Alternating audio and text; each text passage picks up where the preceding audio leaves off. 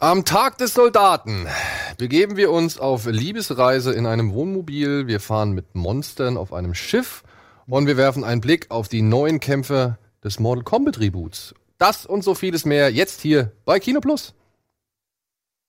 Kino Plus, euer liebstes Kinomagazin, wird euch präsentiert von der UCI Unlimited Card.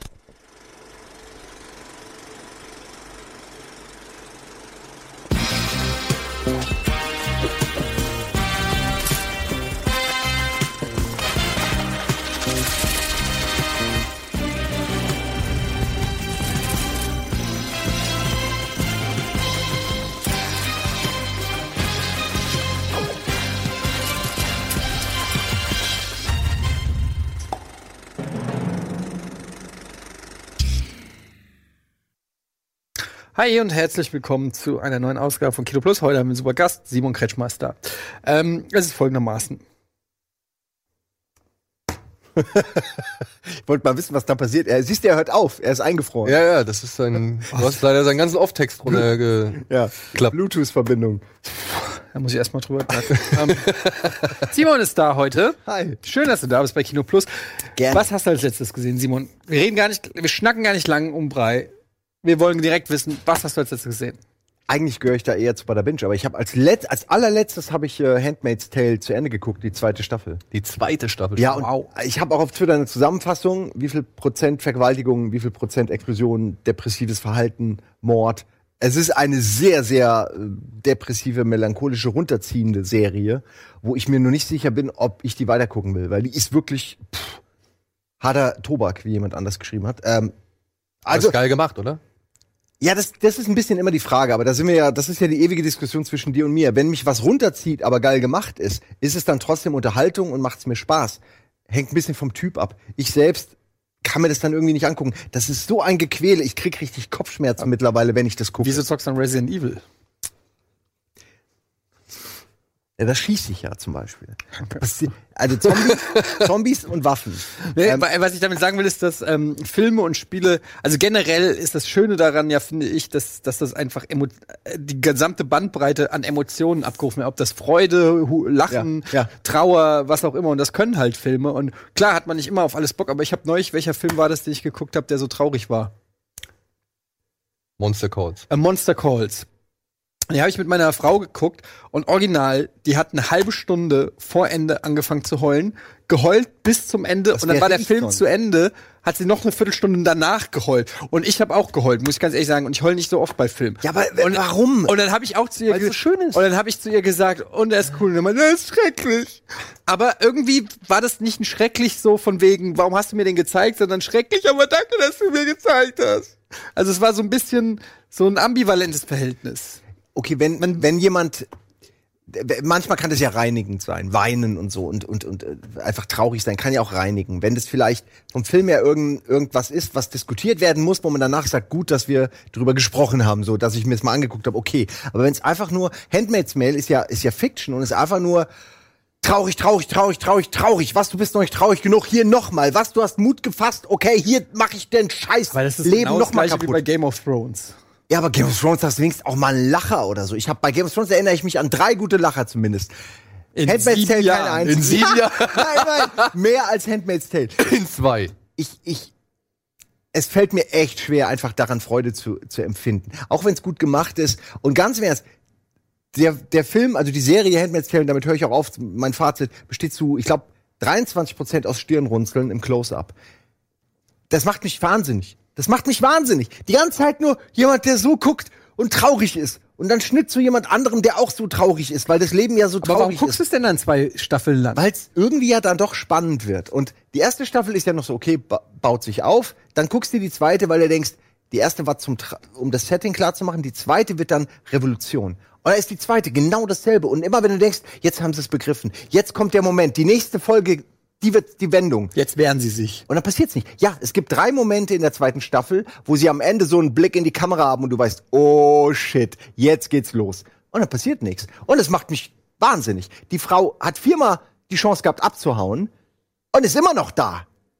Vielleicht ist es aber auch eben nicht so einfach. Ich habe ja, man sieht ja direkt am Anfang der ersten Staffel, wie krass und rigoros die halt Leute verfolgen. Ne? Also ich meine, also Das ist schon, du bist tot, wenn die dich erwischen. genau. Und die, die Serie gibt dir ja zumindest, ich kenne nur die erste Staffel, die Serie gibt dir ja mindestens permanent, also immer wieder irgendwie zu verstehen, wie hart und unerbittlich dieses System ist, in dem die da leben. Ja, vor allen Dingen, es geht ja, also ich habe jetzt nur, glaube ich, vier Folgen geguckt von der ersten Staffel, aber es geht ja, so wie ich das verstehe, auch nicht darum, einfach nur als Einzelschicksal zu entkommen, sondern eher darum, das Ganze zu kippen. Und das schaffst du ja nicht, indem du einfach Ja. entkommst und durch den Wald rennst. Du musst ja irgendwie, und ich glaube, darauf zielt die Serie auch ab, Ich weil die denke wird da wahrscheinlich noch ein, zwei, drei Jahre gehen.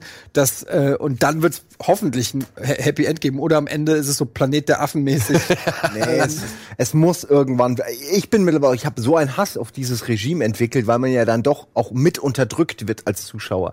Die Personen, die man mag, die werden unterdrückt und dadurch wird man ja selbst leidet man mit. Und äh, das ist wirklich so eine Wut mittlerweile, dass wenn wenn so ein Moment kommt, wo es gef das Gefühl gibt, okay, jetzt geht's richtig rund, dann will ich das auch. Dann ja, komm und jetzt noch mal ein. Aber sie machen dann oft den letzten Schritt nicht. Und naja gut, ich, ich empfinde es ein bisschen als als Feigheit vor dem Feind so ein bisschen so. Sie wollen wollen das noch weiterziehen. Sie wollen lieber. Die zweite Staffel ist für mich wie ein Rehash der ersten Staffel. Insofern ab der dritten muss meiner Ansicht nach jetzt was passieren. Aber ob ich die noch gucke, weiß ich gar nicht. Aber jetzt habe ich schon so viel Zeit investiert. Und jetzt mal auf der anderen Seite, ja, all das, was du erzählst, erzählst du ja mit einer gewissen Emotionalität, beziehungsweise beschreibst eine Emotionalität, die die Serie bei dir ausgelöst hast. Schlecht ist sie nicht. Dementsprechend kann sie ja gar nicht so verkehrt sein. Ja, es ist das alte Problem. Es gibt eh so viele Medien. Will man, also bei mir will, will man sich dann die Medien raussuchen, die einen vielleicht runterziehen oder die einem ein schlechtes Gefühl geben oder die einem zeigen, wie schlimm die Gesellschaft sein kann. Das weiß ich auch. Da gehe ich auf welt.de und dann sehe ich das. Natürlich, aber ich meine, das Genre des Dramas ist eines der bedeutendsten, meist ausgezeichneten Genre, die es überhaupt in Film und TV gibt. Und natürlich will man das. Wir wollen, man, du kannst nicht die ganze Zeit immer nur funny, funny, belanglos, belanglos, sondern du willst auch mal Sachen, Ey. die mal so ein Tiefschlag in die Magengrube sind. Und da komme ich ins Spiel, mein Freund. Denn ich habe einen Oh, Film ja. gesehen, den gibt's auf äh, Netflix übrigens, und der heißt Caliber. Ist ein schottischer Film und ähm, Regiedebüt. ja, und hat mir sehr gut gefallen. Äh, ich habe vorhin gesagt, hat mich ein bisschen an Eden Lake erinnert, da hat der Daniel gesagt, na ja, ihn nicht. Aber ich finde, man kann es schon. Aber man kann schon vergleichen. Also es, äh, von der Thematik her, man darf auch nicht zu viel verraten, aber es sind zwei Kumpels, die irgendwo in den schottischen Highlands, nein, irgendwo im Wald ähm, auf, auf Jagd gehen, ein Jagdwochenende äh, machen wollen und ähm, kommen halt in so ein abgelegenes schottisches Städtchen, wo, sage ich mal, für mich war das so ein bisschen die schottischen Rednecks, aber nicht ganz so schlimm. Also wir reden jetzt hier nicht von The Hills Have Eyes, sondern einfach von recht eigenbrötlerischen Menschen, die halt in einem sehr kleinen Dorf leben, wo jeder jeden kennt und wo Fremde halt erstmal so ein bisschen, na, wer bist du denn fancy so ungefähr? Und Großstädter oder so ein bisschen schräg angeguckt werden. Ähm, aber jetzt nicht irgendwie schon die Messer wetzen im Hintergrund und wie im Germanenkrug bei Badesalz schon den, den Galgen so im Hintergrund über, über die Balustrade werfen, sondern äh, aber schon so ein bisschen ein bisschen strange, irgendwie so ein bisschen, ja, das ist alles hier, die scheinen sich auch alle zu kennen und es ist nicht irgendwie so cool. Und die beiden gehen dann halt auf die Jagd, sind so, der eine ist so ein kleiner, ein bisschen aggressiver, wirkt immer so ein bisschen auf Koks-mäßiger, ja, ich zeig dir das, wir gehen jetzt jagen, so ein bisschen, hu, äh, so ein kleiner aufgestuppter. Und der andere ist eigentlich so ein lieber Kerl, man sieht am Anfang, er hat Frau und Kind und die Frau ist auch noch schwanger und er ist eigentlich so ein bisschen der naive, sanfte Typ. Und dann gehen sie in den Wald und da, soll ich das schon sagen, was dann da passiert? Ich meine, es ist eigentlich, aber Also ich finde, du kannst, du kannst sagen, was dem, der angehende Vater, was dem passiert. Ich finde, das kann man sagen und dann stoppen. Okay. Also, das ist passiert relativ am Anfang, dann fängt der Film eigentlich auch erst an.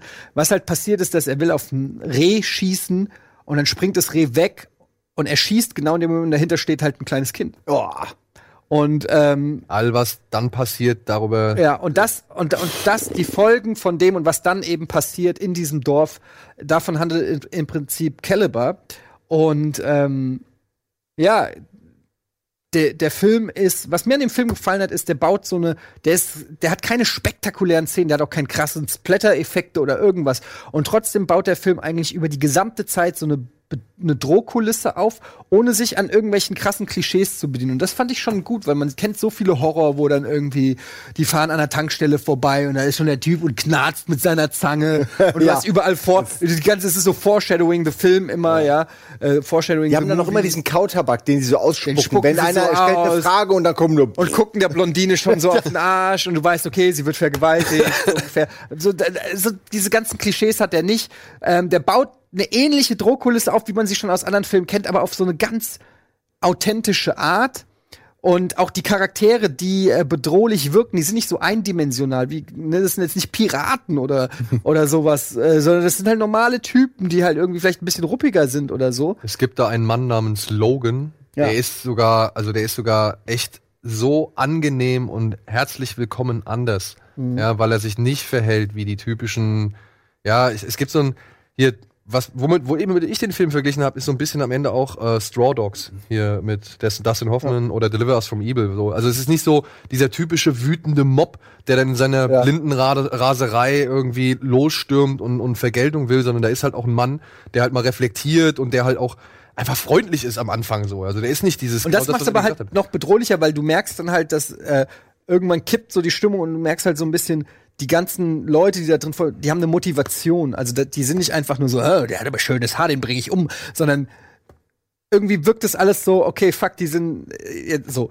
Und ähm, das macht den Film irgendwie cool und spannend bis zum Schluss. Und er hat auch am Ende, ich will es jetzt nicht unbedingt Twist nennen, aber so, Nee. der hat ein, der hat ein Ende, wo man schon auch, das erste, was mich Daniel heute gefragt hat, was hättest du gemacht, so ungefähr, ja? Also so schon so eine Sache, wo man dann auch drüber diskutieren kann, mehr oder weniger, aber zumindest irgendwas, wo man sagt, ja, okay, krass. Und was mir halt auch ganz gefallen hat, äh, ganz gut gefallen hat, der Film, der trifft eine gewisse Entscheidung und richtet diese Entscheidung dann nochmal an den Zuschauer. Aber es gibt halt Filme, die machen sowas halt viel direkter. Ja, die sprechen auch den Zuschauer dann mit seiner Absicht direkt an und so. Und da fand ich, gerade so am Ende, fand ich den sehr, sehr elegant gelöst, sagen wir es mal so, oder sehr angenehm gelöst. So. Also ich muss auch sagen, ich bin da bei allem, was Eddie gesagt hat. Und den Killing Grounds gibt's jetzt übrigens auch auf Netflix. Den Killing Grounds gibt's auf Netflix? Den gibt's auf Netflix. Wow. Also, das sind jetzt so zwei Filme. Killing Grounds haben wir, glaube ich, hier schon mal gesprochen. Ja, ja. Im Rahmen des äh, Fantasy Fantasy Filmfest. Also, Cannibal gibt's auf Netflix. Könnt ihr euch angucken. Ist wirklich ähm, ein sehr spannender Thriller. Ich weiß nicht, ob man es Thriller nennen kann, aber ja, doch, eigentlich ist es ein, ein Drama. Thriller. Der heißt halt leider, der hat so einen blöden oh Gott, deutschen Deutsch. Untertitel, äh, wie, nicht Waldmannsheil, sondern Waldmanns Unheil oder Ja. sowas, ja.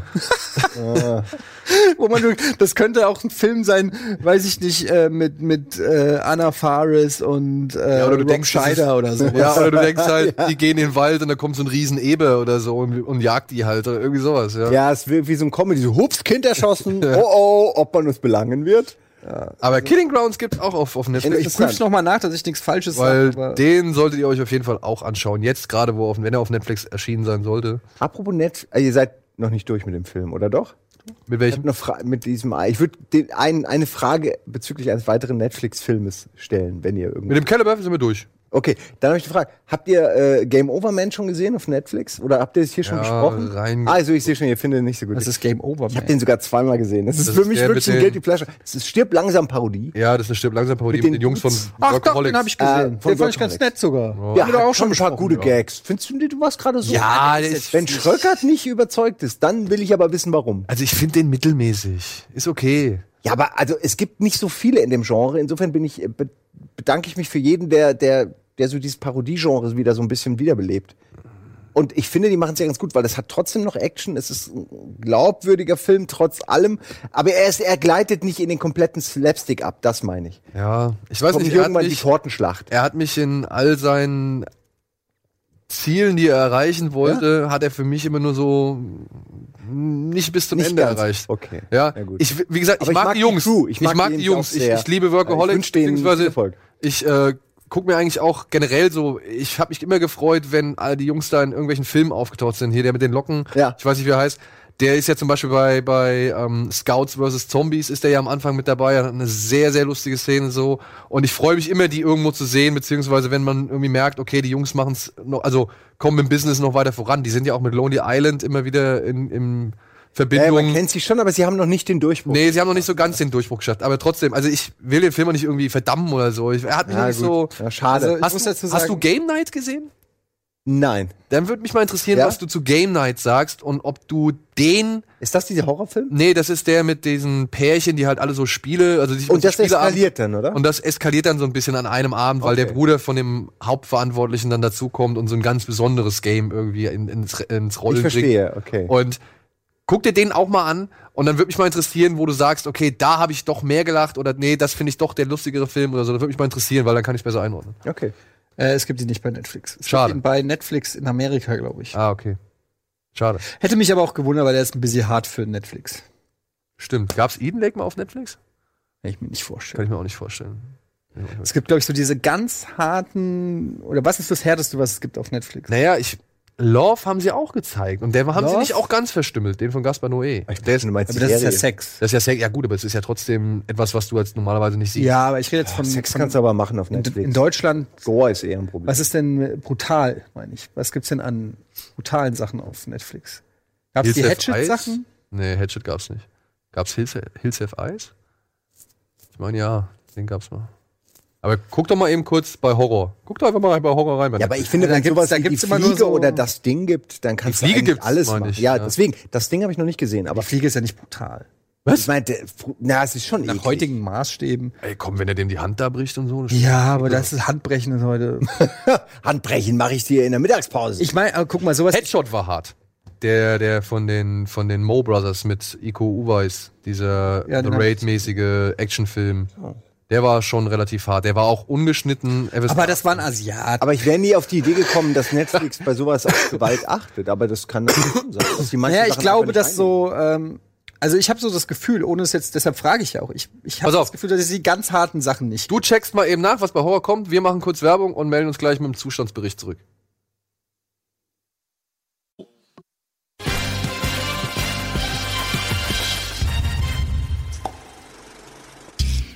So, herzlich willkommen zurück zur aktuellen Ausgabe Kino Plus mit Simon, Etienne und meiner Wenigkeit. Und wir haben jetzt gerade mal eben gecheckt, was es für harte Horrorfilme auf Netflix gibt. Und wir haben festgestellt, es gibt unter anderem The Hills Have Eyes 1 und 2, also die beiden Neuauflagen.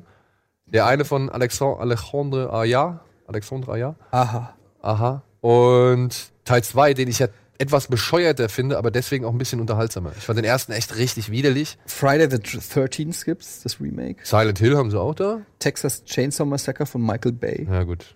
Ja, aber die sind ja alle nicht wirklich sehr Hollywood-brutal. Das ist Das meine ich ja, aber so, so richtig, so, ich sag mal, vielleicht ist brutal auch das falsche Brain Wort, aber sowas, sowas, nee, der ist indiziert, glaube ich. Äh, sowas Fieses. Weißt du, so viel. Eden Lake ist ja auch nicht jetzt brutal im Sinne von expliziter Gewalt. Auch ein bisschen, aber, aber der ist halt einfach fies. Weißt Ja, du? ja, ja, ja. Ich habe das Gefühl, Netflix meinst- hat nicht so richtig fiese Terrorfilme. Filme, die deine Seele zerstören. Ja. Oder die dich den Glauben an der Menschheit Plattform. rauben lassen. Genau, Also solche Filme, solche wie ich gesammelt. liebe. Du weißt doch, was ich mag. Ja, ja, ja. Hier, The Mist zum Beispiel. Wenn das der ist. Der ist doch nicht brutal. Der ist nicht brutal, aber der hat ein verdammt fieses Ende. Ja, aber ich meine, das zählt ja nicht. Die, Wieso? Also, es wird ja nur impliziert, dass es ein Guck mal, ob Also was, was glaube ich, jede sucht, ist harte Gewalt, die auch gezeigt wird, die eigentlich mindestens ab 18 ist. Ja, ich Aber die haben diese Abfragen, diese Altersabfragen. Immer wenn, wenn eine von diesen Abfragen kommt, weißt du zumindest, okay, das ist ein härterer Film.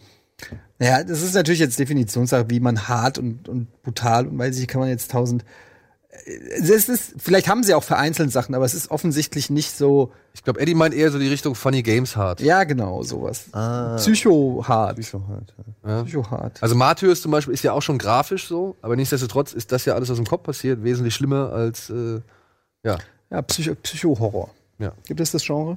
Mm, ja, kannst du natürlich so definieren, ne? Ja. Mindfuck, was weiß ich. Ja. Sick. All, jeder Sick. Horror ist ja psychisch. Sick. Kranke Scheiße. Ja. Krank. Die haben nicht so, auf Netflix gibt's nicht so viel kranke Es Scheiße. gibt nicht so Sicko-Filme. Ja. Aber wir haben ein paar Sicko-Filme bei billig oder willig. Zumindest einen, glaube ich. Was Ja, wer weiß.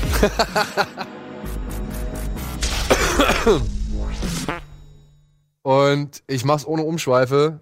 Wir machen eine kleine Zeitreise. Willkommen Ja? in Little Italy. Beziehungsweise in den, wie sieht das aus? Ist das ein neuer Film? Das ist ein neuer Film. Guck mal, wer da oben ist. Emma Roberts und Hayden Christensen. Das ist so die 80er, 90er äh, Plakatschule, ne? Gemalt. Guck mal hier, La Dolce Vita. Ja, da ist guck, alles. Also ich meine, guck mal, wie, wie Aber- komisch das aussieht. Hayden Christensen sieht hier äh, ganz gut aus. Und Emma Roberts spielt eine Italienerin oder was? Ist das nicht wieder dann Italian-Shaming oder sowas? Vielleicht spielt er auch ein Italiener. Ja, in beiden Fällen sind beide sind nicht Italiener. Oh, der Film, äh, im Ernst, ich habe ihn jetzt schon komplett gesehen in meinem Kopf. Wenn ich schon unten lese, das ist die komplette Story. Three generations, two families, one Ja, forbidden ist love. Das ist doch little im. Prinzip eine Verfilmung von äh, Mama, ihm schmeckt's nicht, oder wie heißt der? Dieses Buch? Ja, das äh, Mama, ich schmeck's nicht. Kann gut, kann gut sein, ja. Oder wie heißt dieser, dieser griechische äh, Mike Big Fat Greek, Greek Wedding. Wedding? Das ist doch alles, ich meine, das ist alles dasselbe Genre, oder? So diese Kulturclash Family- heißt Kulturclash, Comedy. Aber wie kann man denn bitte im Jahr 2018 so ein Plakat rausbringen? Ich Und wette, den man dann auch ins Kino bringt. Ne? ich wette, dass das genau die Zielgruppe, die, die es hat, auch anspricht, diese Art von Plakat. Ich frage mich überhaupt, also ich frage mich vieles. Emma Roberts und Hayden Christensen. Wer hat denn in einem Meeting gesessen und hat gesagt, Die beiden passen gut zusammen. das ist, das wird unser neuer Lied? Also, ja, weil die beide aussehen wie Italiener halt. Das sind die einzigen in, in Hollywood, die so aussehen. er sieht doch nicht, aber, Ohne Italiener zu sein. naja, gut. Äh, will ich nicht. Will ich nicht, ne? Also, und mal ganz ehrlich, wer hängt sich denn so ein Poster irgendwo hin? Ja, niemand. Heißt Nicht mal, nicht mal die niemand. Kinos. Ja, wahrscheinlich. Ne? also, selbst als Kinobetreiber hätte ich das Skrupel. Ja. So, aber dann kommen wir natürlich zu dem großen Posteraufreger der letzten Tage. Unser Fischmensch meldet sich zurück. oder beziehungsweise zeigt seine ersten Spuren. Das Geile ist, wenn du Aquaman in der Mitte da weglässt und statt Aqua, also den, und den Schriftzug wegmachst und Pixar hinmachst, hast du auch Finding Nemo 3. Ja. Ja, oder einfach Sharks. Ich finde vor allem so merkwürdig, ne? Diese Haie. Das ist, also, ich glaube, diesen Hai rechts von ihm, diesen großen, den habe ich schon auf mindestens 15 Plakaten oder auf Haifilmen gesehen, so. Copy and Paste heißt. Ja, und auch da oben diese symmetrische Formation von diesen drei Orcas. Ja, das ist aber geil. Das sieht so aus wie, als wären es Jets, die oben kommen, um, um dem Held einen Bombenteppich zu legen. Ey, das Problem Ich ist, das oh gut. Gott, ey. Aber es ist furchtbar. Aber es Na, ist ey, da, nein, das Problem an der Sache ist, gut, dass wir da jetzt mal drüber sprechen. Er hat keinen Dreizack mehr. ey, alles daran ist scheiße. Das, Das ist das Problem. dass das ein Alle, Zacken äh, sind. nein, alles. Einfach alles ist scheiße. DC, du hast das Gefühl, die laufen wirklich mit Anlauf in eine Kreissäge. Das ist wie, in wel, auf, also ich meine, in welcher Welt leben die, dass die glauben, das wird geil? Und das wird ein Erfolg. Also das ist für mich unvorstellbar nach all der Kritik, die DC gekriegt hat. Ja, An, machen sie noch mehr Scheiße. Sie hätten es wirklich, aber ich glaube, der Film war schon zu weit. Ja, das denke ich auch. Aber sie, sie hätten es ganz anders aber düster, über, aber eklig irgendwie ja, aber es ist, oh Gott, ey. Ich meine, der lebt im Wasser. Es ist die ganze Zeit dunkel, Es es, ist ist grottig, so es ist dumm, feucht. ey. Er ist von seiner von seiner Welt sozusagen getrennt. Nee, warte mal, gibt's Aquaman? Hat er eine Gesellschaft oder ist der quasi Ausgestoßener der Menschen? Was Nein, genau? der hat eine Gesellschaft. Scheiße, okay, vergiss, was ich gesagt habe. Er hat seine eigenen, seinen eigenen. Er ist da unten halt der, der Prinz, ne? Der ja, Chef. Also, dann ist es nicht. Wie sprechen die eigentlich? Die haben doch auch in, in Dings gesprochen. blub, blub, blub, blub. Genau. Und dann mit Untertiteln oder was? Wer weiß es? Nein, also ich meine, in, in, in Justice League war es doch irgendwie dann irgendwann so. Und das finde ich dann auch mal so ein bisschen komisch. Da nehmen sie ja irgendwann unter Wasser das Wasser weg. Weißt du, da hatten sie ja, irgendwie so eine Blase ja, oder es so. sieht aber auch genau. genauso aus. Ja. Guck mal, es sieht genauso aus. Ja, ja, gut. Als die machen dann einfach eine Blase und dann sind sie zwar unter Wasser, aber nicht im Wasser. Es ist schon so dumm. Ey, es tut mir leid. Ey, wie, kommen, wie kann das durchgewunken werden? Hat denn DC? DC hat doch über 300 Superhelden in ihrem Katalog. Warum nimmt man Ja, denn nicht der- irgendwas Unbekanntes und macht's cool? Weil dieser so? Drago zum einen halt ein noch beliebter Schauspieler ist, mit dem kannst du es jetzt mal machen, kannst du es ausprobieren. Und ich glaube, weil Aquaman auch, Na gut, also du gehst kein Risiko ein. Alle Sie haben bei wird scheiße. Entourage Aquaman genommen, weil Bewusst. es die bewusst, weil es ein Gag ist, weil die Comedy-Autoren von Entourage am Tisch saßen und sich gesagt haben, was ist der dümmste anzunehmende Superheld? oder beziehungsweise mit welchem Superheldenfilm, den wir jetzt inszenieren, können wir später mal keinen Ärger kriegen Ja, genau. Rechtlichen. Ja. James Cameron macht Aquaman. Das ist die geilste dumme Idee, die sie hatten. Und die, die Realität holt uns ein, ey. Aber du hast ge- das war der Gedanke und auch das, also wenn James Cameron Aquaman macht, dann wird er wahrscheinlich trotzdem gut. Und Äh, Hit. Ja, also das ist der Punkt. Aber wenn, wer macht den Aquaman? James Wan. James Gunn? James Wan, der Regisseur hier, der Saw-Typ und, und so weiter. Fast Furious, glaube ich, hat er auch gemacht. Was meinst du, ist ein gutes Zeichen, schlechtes Zeichen? Du, es ist auf jeden Fall mal ein anderer als Zack Snyder. Das begrüße ich. ja, das finde ich, da sind wir alle. und und ähm, das ist ein Regisseur, der halt den Film jetzt halt auch von Anfang bis zum Ende gemacht hat. Weißt du? Ich weiß es nicht. Mich irritiert eigentlich neben diesen akkurat formatierten Fischen irritiert mich eigentlich nur dieser Heiligenschein, den sie da über seinen Kopf gepackt haben, so, weil das finde ich ein bisschen, Er ist ein bisschen doof, ne? So ein bisschen too much. Licht. So, ja. Was heißt denn Home is calling? Was Ja, ist weil das, das schon wieder für eine. Vielleicht kommt er ja von der Erde. Also von der, vom trockenen Land. Ja, aber sein Ha- Zuhause ist doch das Meer. Also ruft das Meer an und sagt, ja, hier ist Meer. Also hier ist Dr. Ocean. Können Sie bitte kommen? Ah, das ist es. Wir Nein, werden angegriffen von einem Riesenhai, der aus dem Weltraum aber ist er denn nicht in den neuesten Filmen auf, am Land? Er ist das am Land, ja. Jetzt sein Heimat, seine Heimat ist das Meer und da muss er wieder hin. Ich denke, glaube ich auch. Es gibt bestimmt irgendeine Lanze von Atlantis, die wird geklaut und er muss sie wieder zurückholen. Ah, oder ich so. habe keinen Bock auf diese mystischen Fantasy-Scheiße im Ernst. Da soll ein U-Boot sein, was, was havariert und zwar in der Nähe von deren Homebase und dann müssen sie sich darum kümmern, weil das Militär plötzlich in deren Vorgarten ist. Wäre auch nicht Ja, verkehrt. vor allen Dingen, wir Weil die wissen, dürfen also wenn sie so Abyss, angreifen, wenn sie so ein Abyss äh, äh, Rip-Off machen Ja. würden. Ja, ein Atom-U-Boot ist da havariert. Abyss. Abyss. Abyss. Ja. Der, der Abyss. Der Abyss. Äh, wenn da so ein Atom-U-Boot havariert ist irgendwie und dann streiten sich da mehrere Parteien und die Fische müssen halt vor allem ihr eigenes Reich irgendwie. Die wollen ja schützen. nur alleine gelassen werden. Aber ganz ehrlich, es, wir wissen doch, was passiert. Dieses Poster sagt uns doch schon, es wird die Szene geben, wo er seinen Fünfzack nach vorne schmeißt und die Fische schießen alle an ihm vorbei und greifen auf irgendwas an. Und dann hast du 200 CGI-Haie, Ja. die irgendwas angreifen. Und ich habe da keinen Bock. Das ist sein ein, einziger Move. Also viel mehr hat er doch auch nicht. Ich habe aber gesehen, sehr schnell schwimmen. also auf der Comic-Con haben sie uns eine Szene gezeigt, wo halt ziemlich viele kleine U-Boote und Schiffe und größere U-Boote und Schiffe. Also es wirkt ein bisschen wie, ja, wie eine Mischung aus Star Wars im Wasser und die G.I. Joe U-Bootsschlacht, die sie am Ende vom ersten Teil hatten. Ich habe mal eine Frage im Hintergrund. Man sieht da ja, dass das ein bisschen anders aussieht, als man sich jetzt unter Wasser vorstellen würde. Sind da so, sind es so Schiffe oder? Es sieht so aus, als wären das so Anlagen. Panzer. Als wäre dahinter Ja. Anlagen, als wäre das quasi das die Heimat von Naja, Aquaman. also für mich sieht's eher aus, als wäre es ja Atlantis oder die Heimat von Aquaman, keine Ahnung, was Ja. die auch immer sie heißt. Okay. Blubberella Ich oder das was noch weiß nicht so. Blubber. Blubberella. Ja, okay. Wollen wir beides nicht, ne? Be beide Pa- Poster. ja, im, im James Wan musste auch schon diverse Antwort, also Fragen beantworten im Netz, unter anderem, warum er Lederhosen unter Wasser anhält. Also es gibt doch bestimmt, Das ist eine verdammt gute Frage. es gibt doch bestimmt zig andere Materialien, die besser geeignet sind, unter Wasser zu, sich zu bewegen als Dann hast du nur nie. Weiß ich zum Beispiel Neopren. Ich weiß nicht, ob das Und auch warum er nicht so nass aussieht auf dem Plakat. weil das in der Bubble ist. Naja, aber unter Wasser siehst du ja nicht nass. Ja, aber aus. seine Haare. Also wenn du jetzt unter Wasser tauchst und du siehst Eddie, wie er auch taucht, was ich zum Beispiel gesehen habe, als er irgendwelche Haie, Gummihaie aus unserem Pool im Urlaub geholt hat. ja? Also, wie sah das aus? ja, nicht nass. Ich guck doch nicht unter Wasser irgendwie, sie- siehst du für mich doch nicht Ja, nass das sah aus. schon cool aus auch. Okay, das. Aber die Haare, Moment. Das hatte was Hypnotisches an sich. eine Sache. Wa- Was, was mir hier fehlt. Die Haare müssten normalerweise hinten so ein bisschen sich so auffächern Ja, und stimmt. hinter ihm schwimmen. Wallen. Wallen. Wallen. Das würde, glaube ich, gar nicht so schlecht aussehen, weil es mit diesem Licht hinter ihm auch ganz gut äh, korrelieren würde. Also die Haare im Licht kriegen. Das Naja, sieht aus wie Frankensteins Braut. Er ist unter Wasser. Ja, Naja, egal. ja gut. Wir werden es nie erfahren. Nee. F wichtige Frage. Kann ich mit euch mit in die Pressevorführung? Du kannst, mein, Stimmt. kannst meinen Platz haben. Nee, ich will, ich will dich auf dich dabei haben. Ich gehe da nicht rein. Neben dir sitzen. Ey, ich glaube, der Film wird für eine deutlich jüngere Zielgruppe gemacht werden. Also ich glaube, das ist äh, Zweijährige. von mir aus, aber ich glaube, der geht eher auf die wirklich jüngere Zielgruppe. Guppies. Und bin trotzdem irgendwie ein bisschen gespannt. Für Thunfische.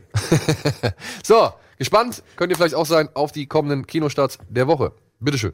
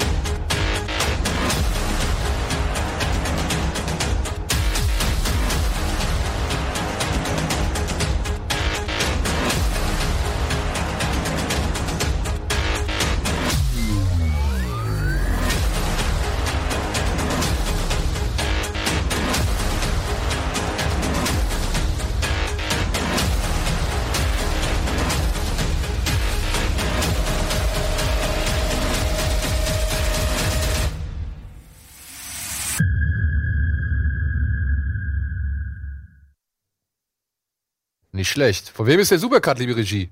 Schön gemacht. Annabelle. Annabelle. Annabelle, sehr schön geschnitten, schöne Musik. Respekt. Das gemachte wertet das Ganze so auf. jedes Mal. Ja. Und ist, äh, wie gesagt, ist immer ein schöner Abriss so. Ja. Für unsere Freunde des Animationsfilms läuft bereits seit Montag, glaube ich, da ist der Film nämlich gestartet, kurioserweise, Hotel Transsilvanien 3. Ein Monsterurlaub. Der hatte irgendwie einen eigenen Kinostart. Warum auch immer, verstehe ich Noch nicht. keinen davon gesehen, aber die Trailer finde ich immer super. Ich habe also bei dem Film auch, also bei der Reihe, da habe ich den zweiten Teil als allerersten gesehen, weil ich da in eine Presseverführung gegangen bin. Und den ersten hatte ich irgendwie immer verpasst und habe auch nie nachgeholt. Und der zweite Teil, der hat mir echt gut gefallen. Ja? War ein schöner, charmanter, ja, Animationsmonsterfilm, der ziemlich viele Klischees und Gags so aus diesem ganzen Monster-Hollywood-Uralt-Film-Ding nimmt und dann immer wieder schön persifliert und so. Es, es bietet sich aber recht an, dieses ganze Monster-Setting. Es gibt ja so viele Monster und man kann so viele Gags machen. Ja, also wirklich, die haben Ah. da echt, die hauen da immer eine ganze coole Palette an, an Gagfeuer raus. Und Adam Sandler spricht den Dracula im Original auch echt schön so. Dann habe ich mir den ersten Teil nochmal angeguckt, den habe ich nachgeholt. Kann man auch, glaube ich, über Netflix oder Amazon Prime beide sich angucken. Ähm, und ich fand die eigentlich wirklich sehr charmant, weil die ja doch immer auch noch recht herzlich und familiär waren, so, ja. Und dementsprechend war ich auch nicht recht zuversichtlich, was den dritten Teil angeht. Wo es jetzt darum geht, dass, ja, Dracula braucht ein bisschen Urlaub. Er merkt, er ist jetzt nach Jahren äh, des Hotel, Hotelchefs oder des Hotelbetriebs, ist er so ein bisschen ausgebrannt. Außerdem fühlt er sich auch zusehends einsam, ähm, weil er ja schon die ganze Zeit irgendwie nur alleine seine Tochter großzieht und so. Und deswegen beschließt seine Tochter, der gesamten Familie plus Frankensteins Kreatur, plus Mumie, plus der Unsichtbare, plus Werwolf Wayne, alle gehen auf Kreuzfahrt. Aber das ist natürlich schon, wenn den Leuten die Ideen ausgehen. Ja. Dann gehen sie auf Kreuzfahrt, dann Fish out of water, dann packt man sie woanders hin. Genau. Und, als nächstes jumpen sie dann den Shark. Ja, und das ist dann auch wirklich einer der In ersten Space. Eindrücke, die sich oder so Das kommt der der Haupteindrücke, die sich bei diesem Film festsetzen. So, ja, okay, sie haben einfach jetzt das gesamte Szenario oder das ganze Personal genommen, haben es woanders hin verfrachtet. Das ist eine großartige Szene. Es, sie fliegen mit einer Gremlins Airline. okay. fliegen sie zu dem Schiff. Ey, da habe ich, da habe ich wirklich Tränen gelacht. Das ist richtig, richtig gut. Leider ist das eine von vielleicht drei oder vier Szenen, wo ich wirklich echt gesagt habe, geil, geil, geil. Der Rest ist sehr albern, sehr klamaukig, sehr viel Gefuchtel, sehr viel Grimassen und wirklich deutlich auf ein jüngeres Zielpublikum abgerichtet als die anderen beiden Filme noch. Bei dem, bei der Flug, oh, da ist irgendwo ein Handy. Äh, bei der Flugszene ist da so eine, ähm, ist da eine, eine, eine Hommage oder eine Parodie an Twilight Zone dabei? Ja, ja, ja, ja, ja, ich ikonische mein- Szene, wo dieses Monster der am eine, Flügel der alles eine, kaputt reißt. genau, der eine guckt halt aus dem Fenster und dann sitzt natürlich so ein Natürlich. Gremlin auf der Tragfläche so, ja. Aber die Gremlins, wie gesagt, schieben halt auch die die Saftkarren äh, irgendwie durch die Gegend oder sitzen halt auch im Cockpit und trinken Tee und machen halt nur Scheiße. ah, geil. Ja, ich würde gerne mit denen einen Film haben. Die Ja, Gremlins. lieber als die ich hätte Minions. auch gern Gremlin Airline, liebe Sony, äh, liebe Sony Studio, Ja. macht bitte einen Film über die Gremlins Airlines. Es wäre auf jeden Fall richtig gut. Ja, aber er ist halt einfach deutlich für Jüngere irgendwie gemacht und es gibt auch da am Ende, da gibt es so eine Szene, wo ich gedacht habe, ey Leute, das kann nicht euer Ernst sein. Da legen sie drei Songs übereinander. Filmscore, den Song, den der Böse abspielt und den Song, den die Guten gegenfeuern. Und das liegt plötzlich alles aufeinander, plus noch Hintergrundgeräusche und Gekreische und was weiß ich. Und ich habe gedacht, ey, das kann doch nicht euer Ernst sein. Da wird doch jedes Kind wird doch bescheuert. Ja? Ich glaube, das soll so sein. Ja, das soll auch so sein. Aber was ich lustig fand, sie bezeichnen EDM-Musik als die Musik des Bösen oder des Teufels. Das äh, fand ich einen Seitenhieb. Obwohl DJ Tiesto die Musik beigesteuert hat. Ja, das muss man sich auch mal geben. Egal. So, machen wir weiter. DJ Tiesto. Ja, einer der großen. Na, ich, ich sage nur Ede, der kennt sich nicht so aus im, äh, im Gipfel der elektronischen Musik. DJ Tiesto.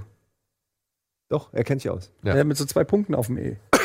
ja, genau der. Genau der. Scheiße, ich habe gelogen, ich kenne nichts davon. So, dann kennt ihr noch Jodorowskis Dune. Natürlich. Ah, Ja. Ich auf Blu-ray. Alejandro, Fast, fast nicht zu kriegen, die Blu-ray. ja. Alejandro Jodorowsky hat einen neuen Film gemacht. Was? Ja. Er heißt Endless Poetry. Okay. Und ist so ein bisschen, beziehungsweise ist der zweite Teil seiner, wie soll man sagen, seiner Filmbiografie, ja, oder seiner Filmbiopic-Reihe.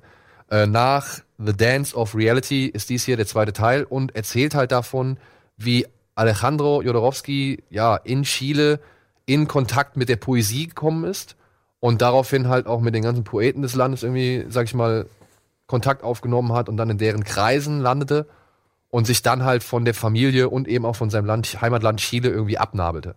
Und das Ganze ist jetzt kein richtiges Biopic, sondern halt wie fast jeder, ja, Jodorowsky-Film mit allerlei surrealen Elementen und Spielereien und wirklich Szenen versehen. Und du steigst mal, also nicht so wirklich durch. Du kriegst natürlich so die Grundthematiken irgendwie mit. Unter anderem schildert er halt seinen Vater als das Monster, was er immer in jungen Jahren in ihm gesehen hat, so. Gleichzeitig versucht er aber trotzdem so ein bisschen die Figur zu relativieren und halt dann auch ähm, ihn mal ein bisschen menschlicher zu sein, als der junge Jodorowsky ihn wahrgenommen hat. Und darüber hinaus, seine Mutter singt zum Beispiel die ganze Zeit nur. Egal, was seine Mutter sagt, sie singt es in, in Opern, Arienart. Und ja, weiß ich nicht, direkt zu Beginn stolpert so ein Mann mit blutenden Gedärmen auf die Straße. Ein kleiner Miniatur-Hitler steht irgendwie da und propagiert den Krieg. Zwischendurch hat Jodorowsky Sex mit einer kleinwüchsigen, die dann später nochmal auf so einem äh, auf so einer Elektroschockbare dann wirklich krass mit Elektroschocks behandelt wird und so. Also es ist sehr Jodorowsky, wie man ihn kennt, ja, und gleichzeitig halt auch versucht, der Versuch halt so ein bisschen seinen Werdegang und ähm, sein Verhältnis zur Familie zu beschreiben. Die was Bilder unter anderem dadurch auch aus. befeuert wird, ja, was unter anderem auch dadurch befeuert wird, dass er halt ziemlich viele seiner Familienmitglieder selbst spielen lässt. Unter anderem sein Sohn spielt jetzt halt ihn in jungen Jahren.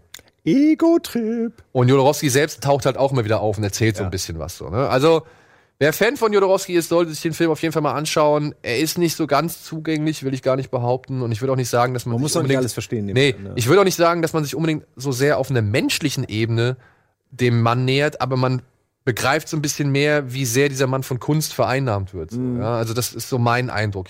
Der Verleih hat uns einen Link geschickt. Ich habe es auch nicht ganz geschafft. Er ist sehr lang. Der geht 130 Minuten. Der Link muss einfach copy-paste. der Film ist sehr lang. So. Und ähm, aber ich habe jetzt irgendwie so anderthalb Stunden gesehen und ja, es ist schon kurioser andere, Tobak. andere Frage. Auf einer Skala von 1 bis 10, wie sehr? Bei 1 nicht so sehr und bei 10 sehr. Würde es euch stören, wenn ich Schuhe und Socken ausziehe? Äh, also, elf. Das würde ich sehr stören. Wenn du so fragst. und was ist, wenn ich euch gestatte, auch die Schuhe und Socken? Wir machen einfach, wir machen die Sendung, wir nennen sie Kino Plus Barfuß Special und haben alle eine bessere Zeit. Also ich fühle mich jetzt nicht so unwohl Nee, in meinen kennt ihr das nicht, wenn durch die Hitze, wenn, du, das, wenn die Füße euch signalisieren, ich will atmen, wenn du das Gefühl hast, die Füße ersticken? Aber du hast doch jetzt schon diese atmungsaktiven Schuhe. Ja, und trotzdem merke ich Lu Luft, also ich habe so ein Verlangen, das ist wie Durst, Hunger und Luft an die Füße zu lassen. Kennt ihr das nicht? Ja, aber dann nimm doch du das Gefühl hast, es muss Luft an die Füße. Ja, dann hättest du vielleicht mit Flipflops kommen sollen, dann wäre das Problem nicht so. Oder wir warten äh, auf die Werbung. Genau. Ja, gut. Wir warten auf die Werbung. Ich wollte das ja auch nur mal, weil ich bin ein Anhänger der Demokratie und wollte einfach eure Meinung dazu hören. Jetzt hast du. Ja. Und es nennt, diese Demokratie ist sehr enttäuschend. Kann ich Eine. Frage. Sag mal, dieser Teppich, ist es der Teppich aus. E.T. Das ist der Teppich Ja. aus Shining. Ja, deswegen wäre ich dir sehr verbunden, wenn du nicht nochmal draufklickern würdest. Hab ich da, Wasser. Ich, wenn überhaupt, wasche ich ihn. Ähm, das ist ja abgefallen. Ist mir jetzt erst aufgefallen. Ja, das ist der. Ist das hier auch aus irgendeinem. Äh, Nein, das, das, ist ja markant, unsere, sogar der Hintergrund passt ja hier. Ja, aber, verpa- aber der Tisch ist ein Film. Genau, das ist eine Filmrolle. Okay, Filmrolle. das- Das Alle Tische auch. bei Rocket Beans sind immer was Besonderes. Diesen Tisch hat unsere ehemalige Kollegin Lisa speziell für uns angefertigt. Schlecht. Und diesen Teppich hat meine Frau speziell in Amerika für mich bestellt. Und ihn mir, glaube ich, zum Geburtstag geschenkt. Und du hast ihn an uns bezahlen lassen. Nein, ich habe ihn einfach hier als Privatreingabe Das, ins Studio gelegt. das habe ich fast befürchtet. Das tut mir leid. So, komm, wir machen Werbung und machen nach der Werbung mit dem äh, zweiten Film weiter. Dann kann Eddie auch seine Füße lüften. Er macht es.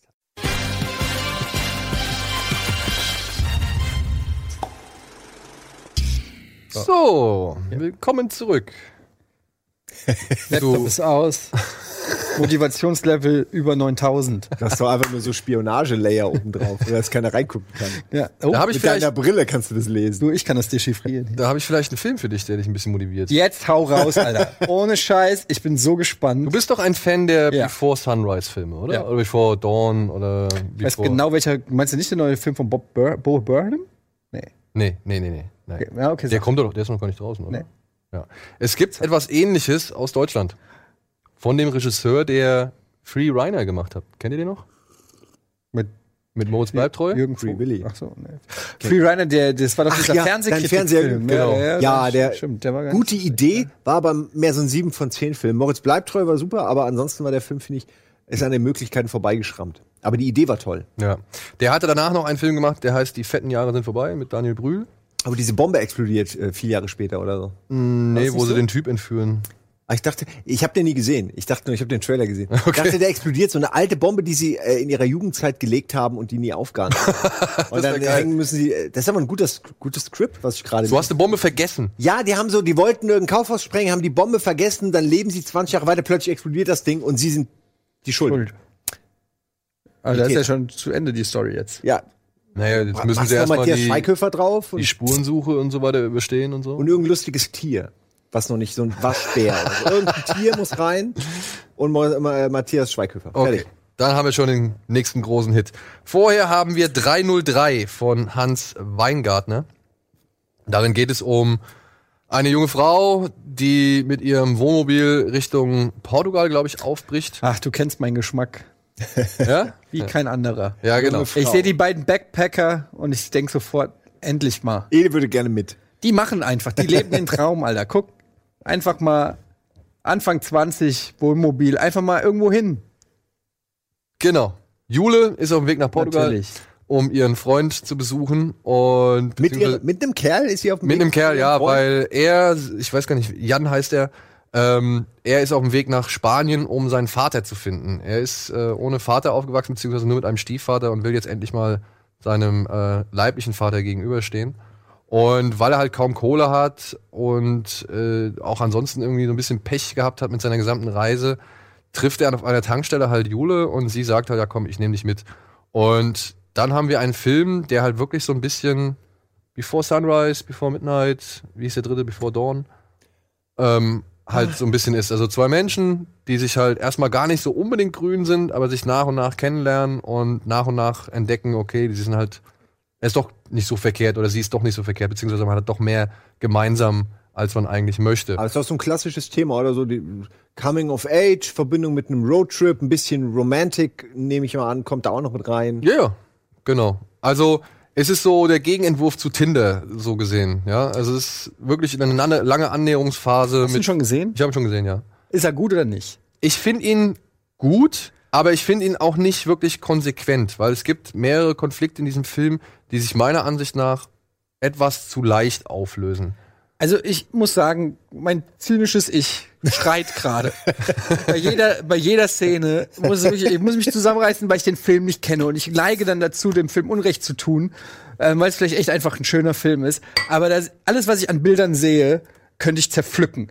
Ähm, und ich muss ganz ehrlich sagen, What are the chances? Ich meine, das ist einfach ein Fantasy-Film für mich. Für mich ist es in dem gleichen Genre wie fucking Herr der Ringe. Du bist an der, du bist an der Tankstelle und eine wunderschöne Frau kommt, die in so einem verranzten Bulli da langfährt und dich einsammelt und ihr habt und ihr ist rein zufällig ist sie auch dein fucking Soulmate und ihr seid frei und ihr fahrt da Richtung Sonnenuntergang. Das ist alles Klimpe, Klimpe, Klampe, Klimpe. Das einzige, was noch fehlt, ist, dass einer von denen Krebs hat und es wird am Ende noch geheilt durch eine Prise Meersalz. Und ganz ehrlich, I don't buy it. es ist ein schöner. Film, but I don't buy it. I don't buy it. Ich will Filme von zwei Jägern in den schottischen Backwoods, wo der eine aus. Versehen ein Kind abknallt und dann gibt's Ärger. Und damit kann ich mich identifizieren. Ja, als jemand, also wirklich jemand mit so einer romantischen Geschichte wie du, wie deine. Ja, es ist echt ein bisschen. Meine Frau abgefüllt und Direkt zur Ehe. Ja, aber wie oft hast du mir die, als sie, als sie aufgewacht ist. wie oft habe ich diese Zustandsbeschreibung erzählt bekommen, von wegen, ich stehe auf einer Party und dann sehe ich die Frau und ich Ja, gesagt, die ja werde ich mal so. heiraten. Ja, das war ja so. Und ähm, dann. Jetzt hör mal auf, das wird jetzt langsam wird's ein bisschen intim hier. das hast du schon im Almost Daily erzählt. Niemals. Echt? Doch. Außerdem, ich werde so oft auf Almost Dailies angesprochen. Was willst du denn machen? Nach 300 Almost Dailies verrät man vielleicht auch mal Sachen, die man besser hätte nicht Ede, alle, wir alle wissen, in dir steckt durchaus ein kleiner Romantiker, aber du, du magst es dann nicht so dick aufgetragen. Ja. Du magst es dann vielleicht subtiler, ne? Das ist genau das Ding. Du hast gesagt Before Sunrise und so weiter.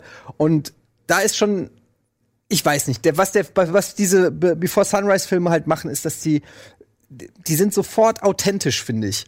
Ähm, und das wirkt für mich halt wie so ein Fantasy-Film. Allein schon das Setup oder so. Wenn es jetzt irgendwie, wenn die sich in der fucking Mensa treffen würden, würde ich es ja noch eher kauft oder so. Aber das ist schon so inszeniert irgendwie und es ist so, ich finde, es wirkt genau wie du sagst. Es ist der deutsche Before Sunrise. Genau, und genau so sieht's auch aus. Aber es ist nicht, es ist nicht ein Before Sunrise, sondern es ist der deutsche Before Sunrise. Und das ist dieses, dieses kleine Zusatz, der deutsche irgendwas, ist eigentlich, äh, was alles kaputt macht. Weil es steht für so eine gewisse, ähm, Wäre der jetzt man? aus Frankreich, wäre das okay?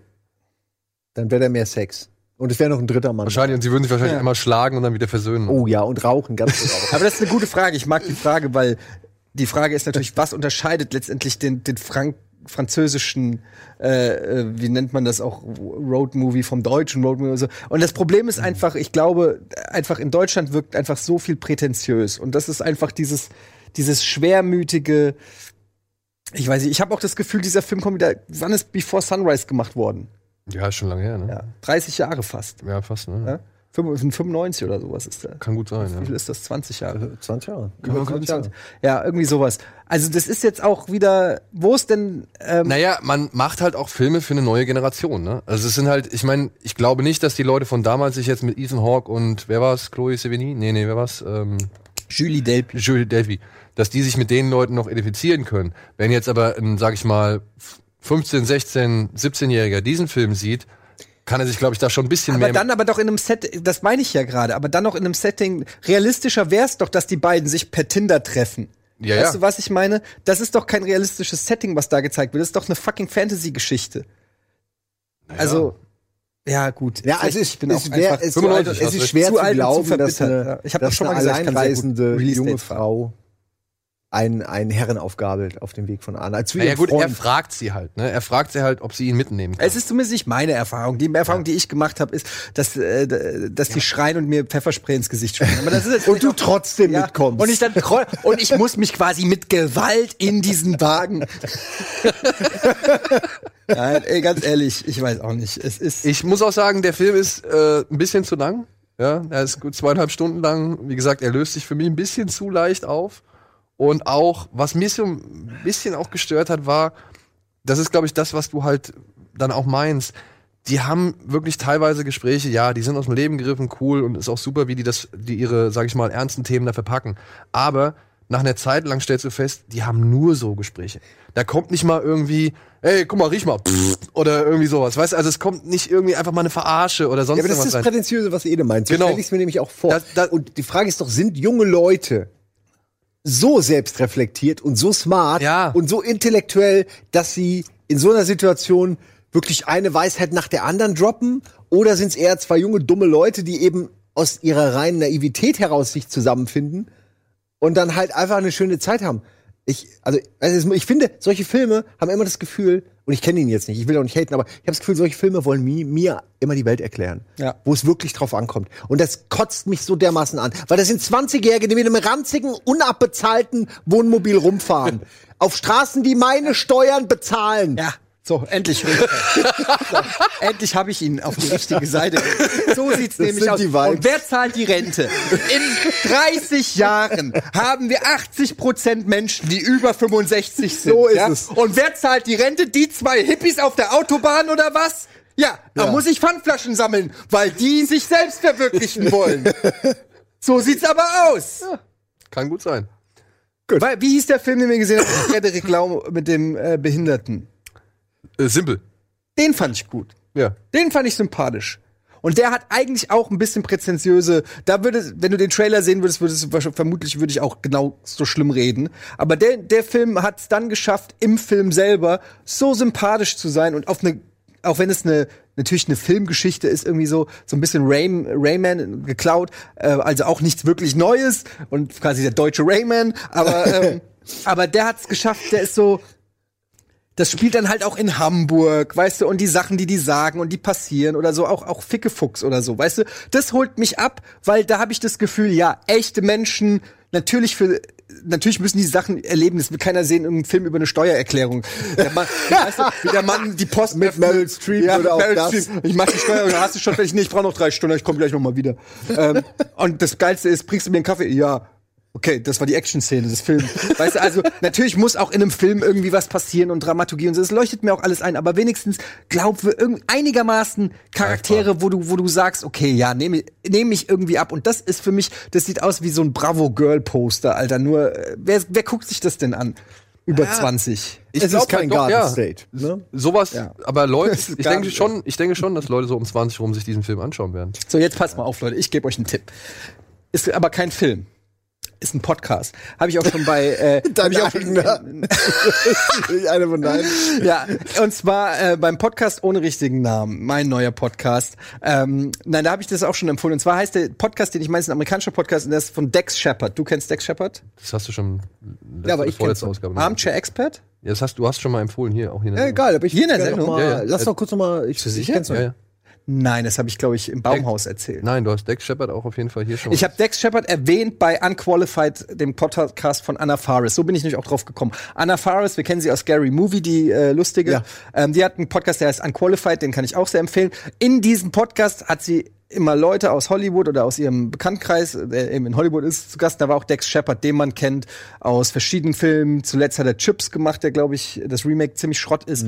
Ähm, der hat, äh, äh, wie heißt es, Pedal with a boat, without a boat? Ach so, ja. Without- Trouble Ah, Without Pedal Trouble- oder Trouble so. Without Pedal. Pedal, der gar nicht so schlecht ist. Nö, der war gar nicht so schlecht. Und äh, der war auch mal bei Jackass, der hat die erste Staffel Punk gemacht. Also wenn ihr ihn seht, der sieht genauso aus wie Zach Braff.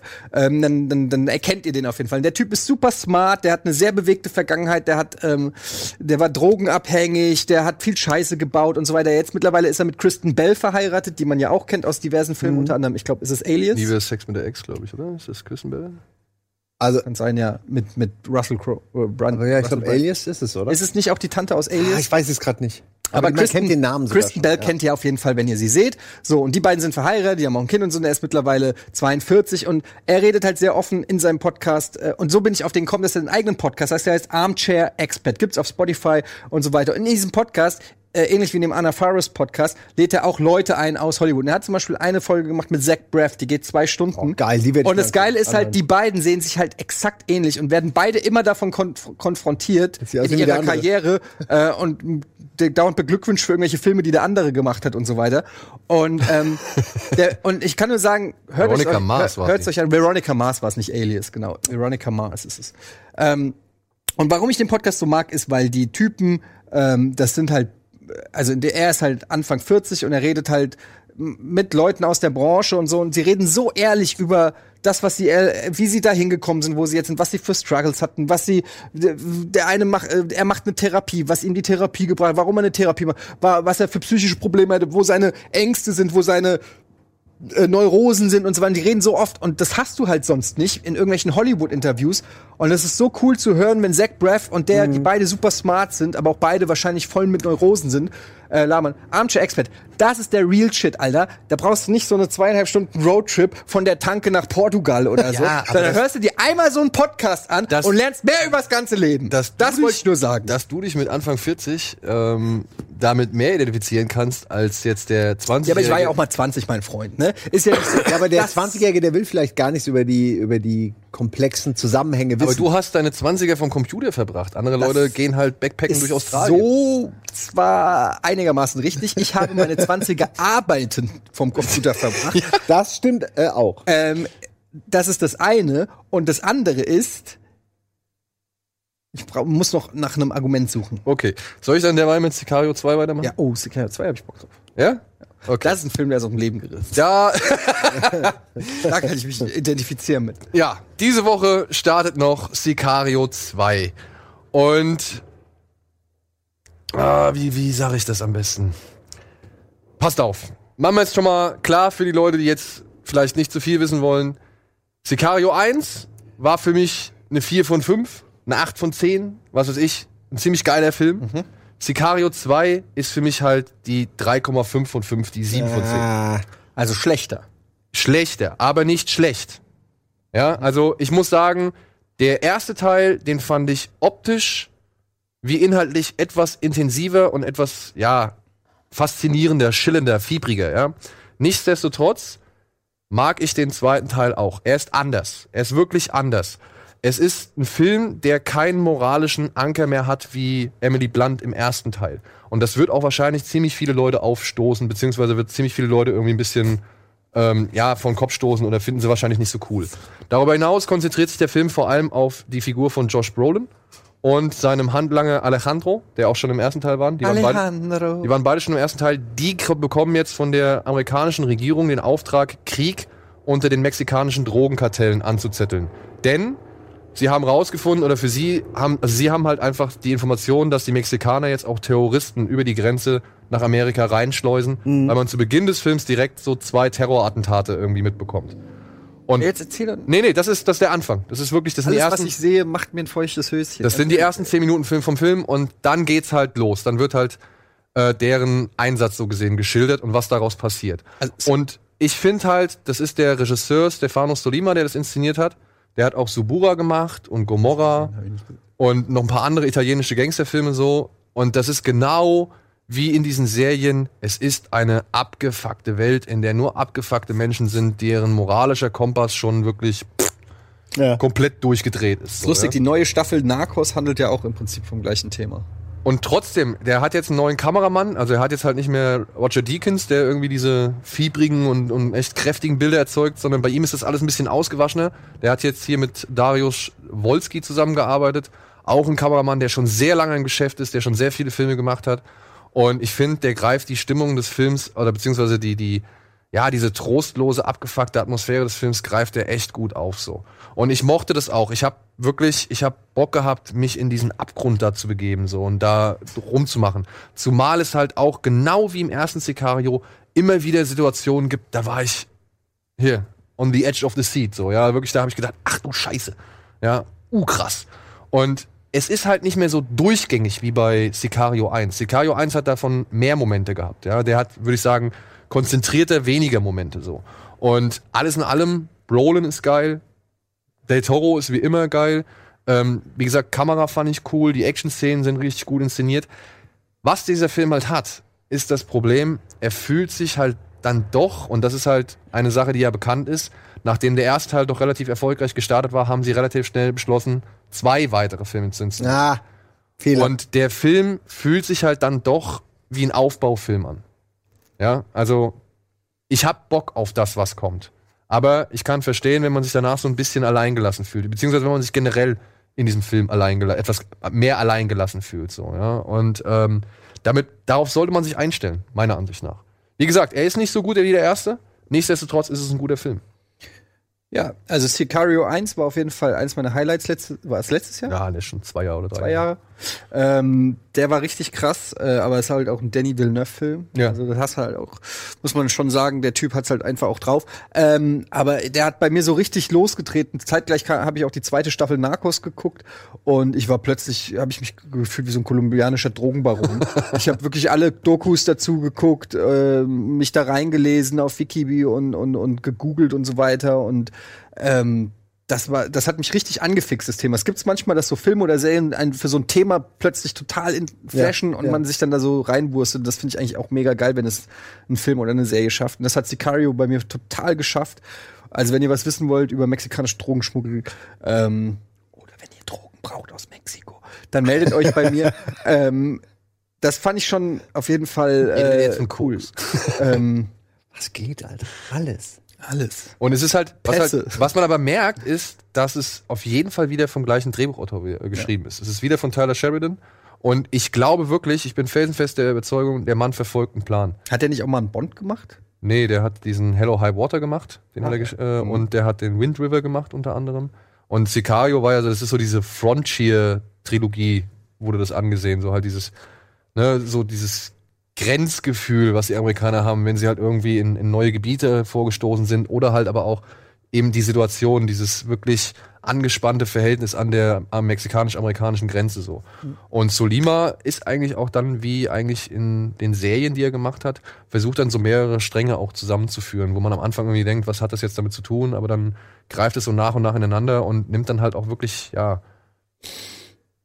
sehr grimmige Züge an. Ah, ich hab Bock, ich hab Bock. Ja. Wie gesagt, er ist anders. Er ist definitiv anders als der erste Sicario, aber ich finde, es ist trotzdem noch ein echt guter Film und ein richtig schöner Thriller für Erwachsene halt.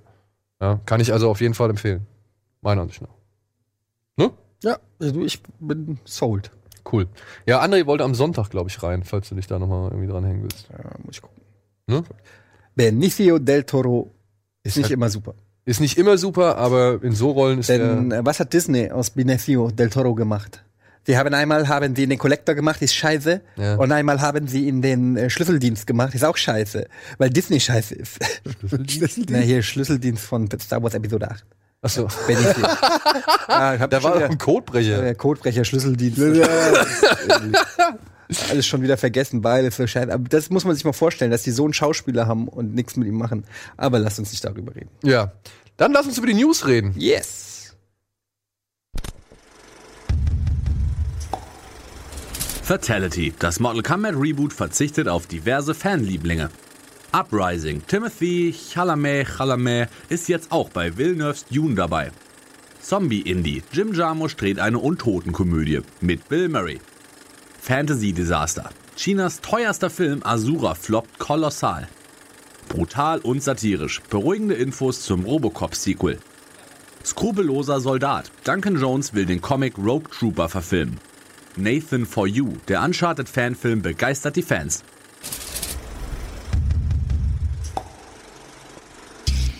Habt ihr den gesehen? Ja. Ja? Ich habe ihn, ich, ich bin großer Fan, aber ich habe ihn noch nicht gesehen. Du hast ihn noch nicht gesehen? Nein, ich habe gestern gesehen, als er durchs Netz ging und so. Ich habe ihn gesehen und ich, ich sag habe ihn noch was. nicht gesehen. Ich sage euch was zu da, da, dazu. Ja, Aber ich meine, ich zweifle nicht daran, dass Nathan Fillion der perfekte Drake ist. So. naja, nicht mehr. Also, Er wird es nicht, aber er ist es. das, was ist denn kein- nun? Das ist kein Fanfilm. Sorry, Leute, das ist kein Fanfilm. Mir hat neulich einer einen Dark Souls Fanfilm geschickt, den er selber gedreht hat. Das ist ein Fanfilm. Den können wir uns gerne mal angucken.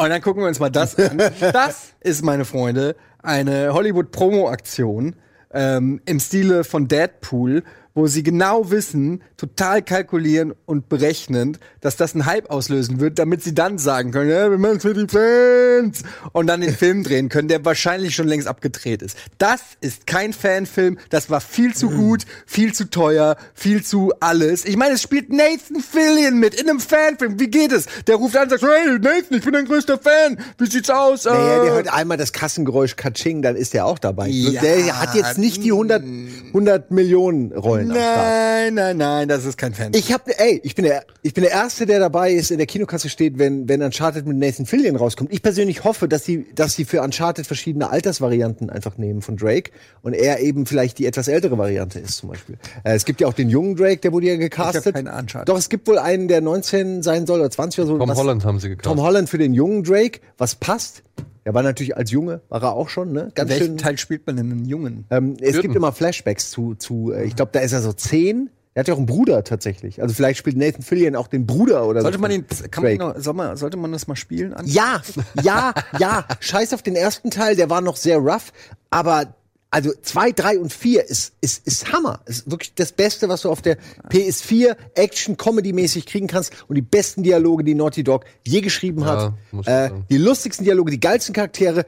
Du wirst, es ist Nathan Fillion, wirklich. Es ist wie eine Serie mit Nathan Fillion. Und äh, wer, wer ist nochmal der andere Sully? Wer Sully. spielt den jetzt? Hier ist Stephen Lang.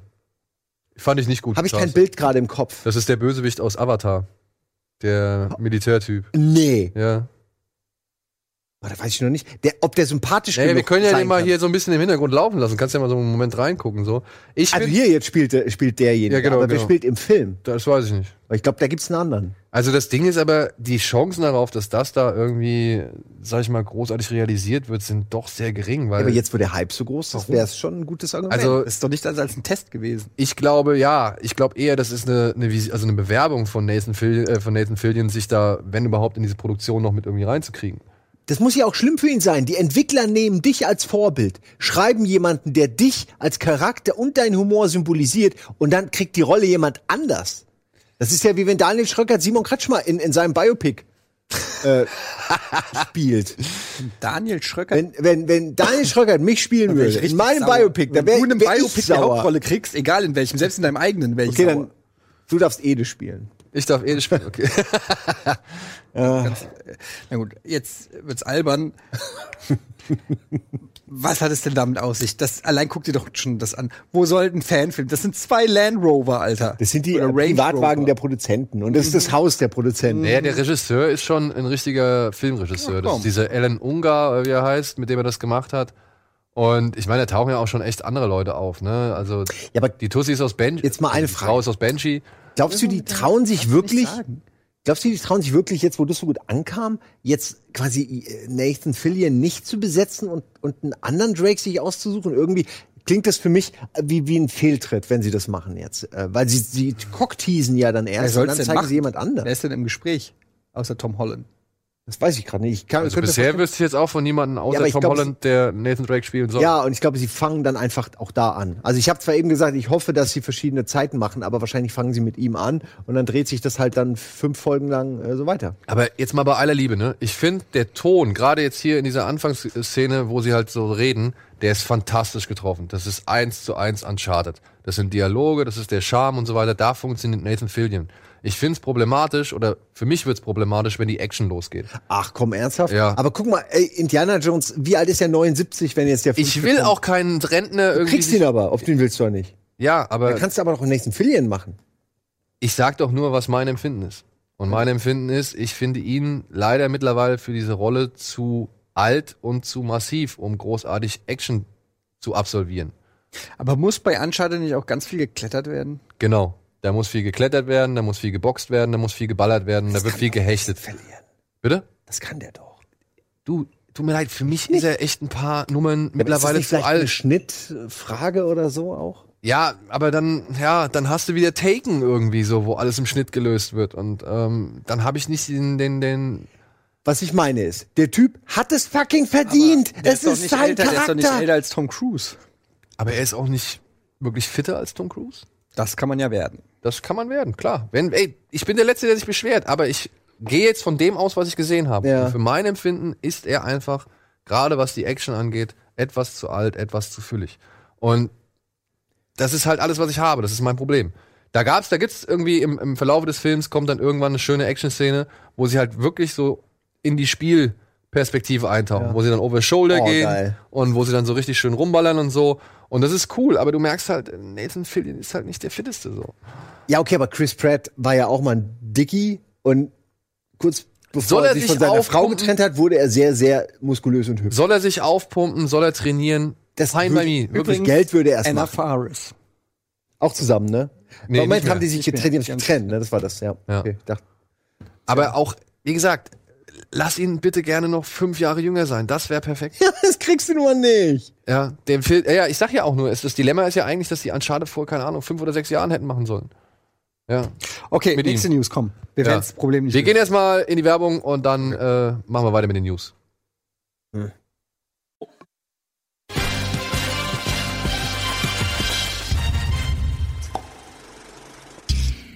Hallo, willkommen zurück zu Kino Plus mit Simon, Eddie und mir. Und wir sind mitten in den News. Und ja, womit machen wir weiter? Ähm? Robocop. Robocop.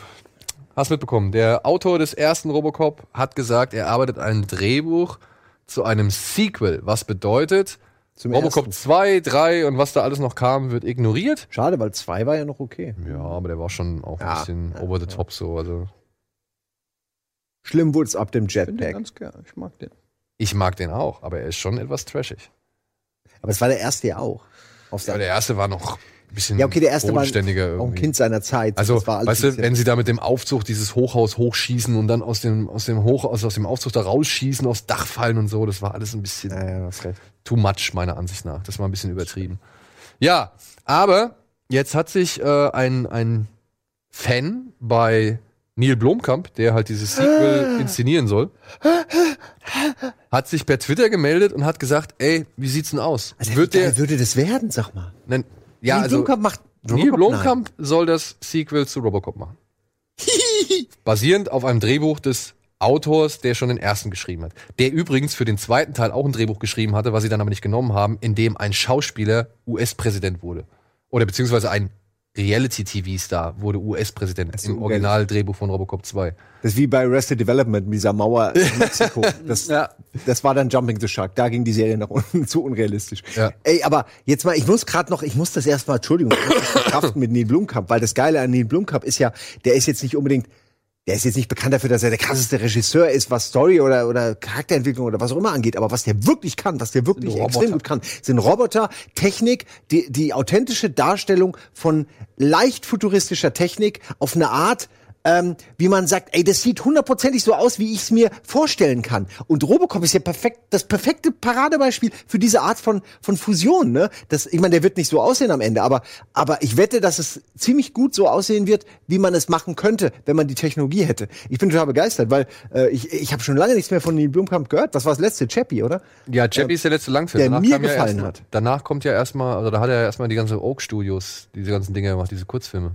Die muss ich alle noch gucken. Die musst du alle noch Der gucken. kommt ja aus der Kurzfilm äh, Genau, und- Der hat ja eigentlich Werbefilme. Es sind übrigens zwei Autoren, sehe ich gerade. Michael Miner und Edward Neumeier. Ja, und der Neumeier, der ist derjenige, der das jetzt schreibt. Der andere auch. Jetzt will ich den aber sehen. Und es wird nicht so eine Judge Dredd-artige Robocop-Remake-Kiste. Wie gesagt, jetzt kam halt ein User bei Twitter an und hat ihn halt direkt angeschrieben, die Blomkamp hat gemeint, ey Jung, wie sieht's aus? Wird's R-rated? Gibt's Bloodpacks en masse und wird's satirisch?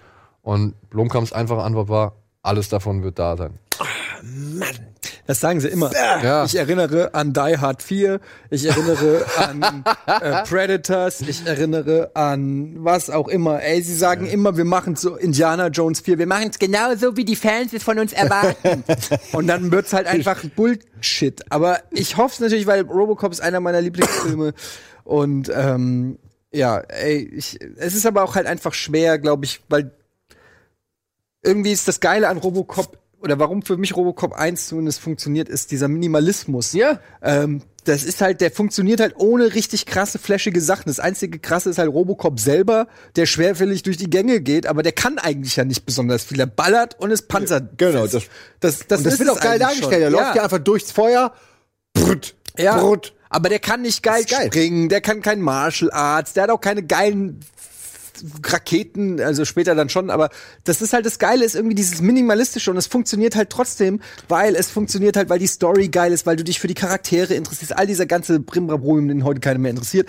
Ähm, und das ist einfach der Grund, warum Robocop funktioniert. Und ich hoffe, dass sie nicht denken, wir müssen jetzt irgendeine äh, Ja, fancy, crazy fancy CGI, Ja, so- Overkill-Geschichte. ein Robocop, der Ja, über 2 Meter Zaun springt, auf dem Motorrad landet und wegfährt. Ach nee, war, das haben wir schon gemacht. Na, die Frage ist, ob man sowas nicht vielleicht einbauen kann, wenn man es irgendwo so einbaut, dass es, dass man es akzeptiert als Teil von Robocop. Also es war, jetzt naja, es waren sowas immer die Gegner im Prinzip. die Ja. Aber weißt du, Ich will es auch schon so haben, so dieses stoische, unaufhaltsame. Da ist der Terminator, Genau. äh, der dich, der dich einfach jetzt killt. weil Iron Man haben wir schon.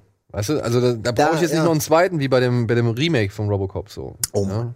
Ah, ich bin sehr gespannt. Das Geile war ja auch immer, Robocop war dieser schwerfällige Typ und dann haben sie ihm halt immer irgendwelche krassen neuen Sachen, äh, Ed 209 oder ich weiß gar nicht mehr, wie heißt der im zweiten Teil der Kane. der Kane, die Fusion mit Maschine und so. Gott, und das, war ja furchtbar. mit dem Den habe ich vergessen. Ähm, ja, das war Vor allem die beiden Klammern. Ja. Ja, Mann, auch so mal vorher die, Droge. Oh Gott, oh, das habe ich vergessen. Ja, aber das war das halt, da konntest du dich austoben, aber Robocop war Robocop. Und dann haben sie im dritten Teil, haben sie fing schon an mit dem scheiß Jetpack und so und dann wurde es immer absurder. Ähm, es hat, hat nur noch für das Robocop irgendwie den, den Robot macht. ja, den Robot macht. und mich würde mal interessieren, wer Robocop spielen soll, weil theoretisch, meiner Meinung nach, könnte es doch auch, auch Peter Weller machen. Ja, ich weiß nicht, ob der noch das Kind dafür hat. Hast du, also ich meine, der ist schon sehr Mund, ja, eingefallen. Du verlierst doch nicht sein, dein Kinn, oder? ja, aber der ist schon wirklich, der ist richtig dünn und feilig geworden, Peter Weller, ja. Ja, na gut. Also ich meine, so gerne ich ihn auch in der, in der Rolle nochmal sehen würde, so, aber ich be- bezweifle, dass er A nochmal die Motorik. Ich meine, der ist ja ein halbes Jahr bei einem Pantomim in, in, in Schule gegangen, um halt genau so laufen zu können und sich bewegen zu können, wie Robocop es getan hat. Michael Keaton könnte das machen. Der war aber schon im Remake. Stimmt. Ja, ich denke aber auch, Krass. man wird ja am Anfang auch den, den, den Darsteller in, in, in, mit seinem Gesicht sehen, weil er ja wahrscheinlich wie in Robocop 1 erstmal ein Naja, normaler Cop ist. nehme aber das Ding ist ja, an. es soll ja eine Fortsetzung sein, die unmittelbar auf Ach den so, ersten Teil aufbaut. dann ist er ja es heißt, ist er ja es schon muss auf Robocop, jeden ja. Fall Alex Murphy sein. keine Und dann hast Origin-Story. Und dann, ja genau. Und dann hast du halt irgendwie, momentan sehe ich halt das Problem, wie kriegst du den, den Spagat, oder wie kriegst du das hin, dass das halt nicht Peter Weller ist, Ja, der halt immer noch äh, Alex Murphy ist. So. Wie nennt man diese, aufregen, wie nennt man diese Stelle hier über der Lippe? Ich weiß es nicht. Diese Einkerbung. Gibt's dafür einen Namen? Furche, weiß ich nicht. Ja. Das hat einen Namen, doch. Nasenrücken? Nein, das ist das. Ähm, Nasenfurche, ja, Nasenfurche. Lippenfurch, Ober. Du meinst, die ist so markant, dass sie keiner. ja, guck doch mal, wie die aussieht. Das ist ein kleiner Krater.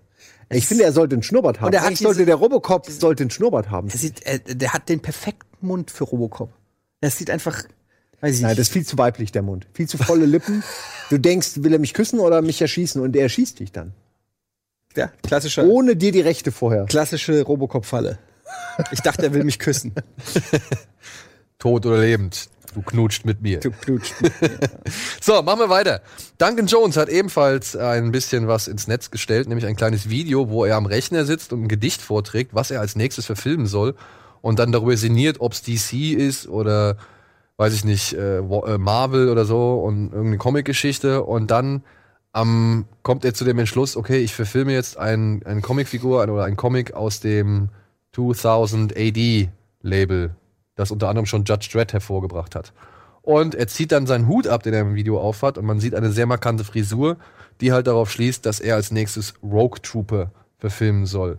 Auch eine Figur aus dem, ja, 2000 AD Comic-Universum. Was ist denn jetzt die markante Frisur? Er trägt doch jetzt auch. Ja, einen es ist so ein Iro. Er hat so ein Ach so, Iro. okay. Rogue Und da geht's in, in Rogue Trooper geht's wohl darum, da gibt's so ein, also die, die Menschheit ist irgendwie total im Krieg.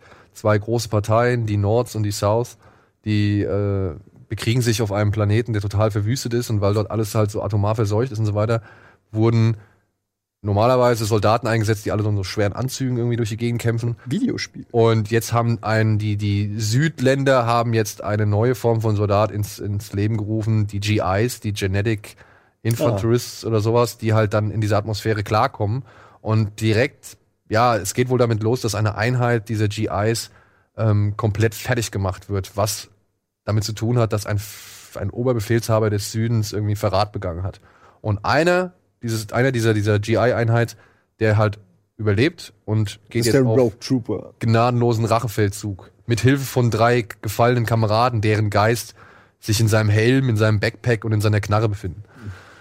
Ja, Jetzt, das ist so, die- diese Dreifaltigkeit war mir jetzt too much. Das ist so, hm, bis dahin okay, jetzt wird's gut. Es gibt ein Spiel für Also redet er mit 4, seinem Helm, seiner Knarre und PC seiner. und Xbox One gibt's ein Spiel, Rogue Trooper. das basiert auch, glaube ich, Ist aber also- scheiße. Was basiert da? Kennst du das? Aber es gibt Ich noch ein weiß, dass altes Spiel, das darauf basiert, wenn ich, wenn ich das Ein richtig uraltes, mitbekomme. aber es gibt halt auch ein neues. Ja. Ah, okay. Nee, Ja. Das neue kenne ich auch noch nicht. Ja, ich meine, Duncan Jones, ne, nach Warcraft und Mute muss er mal wieder abliefern. Da ist der Moon-Bonus langsam aufgebraucht. Ja, also Mute hat mich nicht, also in keinster Weise irgendwie begeistert. War ich sehr enttäuscht von. Muss ich ganz ehrlich sagen. Ja, ich fand den auch sehr. Visuell Schwach. interessant, aber nee, ach komm, wurde ja auch schon alles wahrscheinlich dazu gesagt. Also wirklich, weder sieht Berlin so sauber aus in der Zukunft, noch wird Neon eine so wichtige Rolle spielen, als Zukunftsvision untauglich. Soll es Comedy sein oder Drama? Was ist denn das für ein komisches antiklimatisches Ende gewesen? Also ganz komischer Film.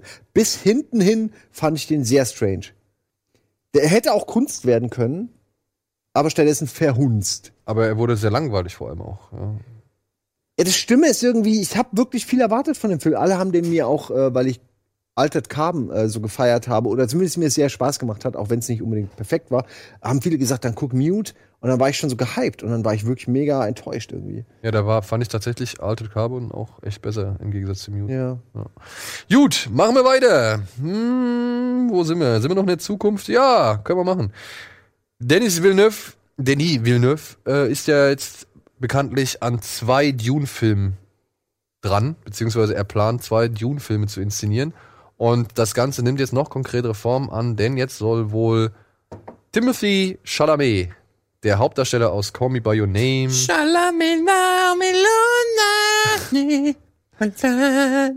war auch bei Ladybird mit dabei und äh, scheint es sich jetzt irgendwo wirklich bei allen möglichen, äh, sag ich mal, vielversprechenden Projekten einzunisten. Er spielt den Wurm. Er oder? spielt den Paul Atreides.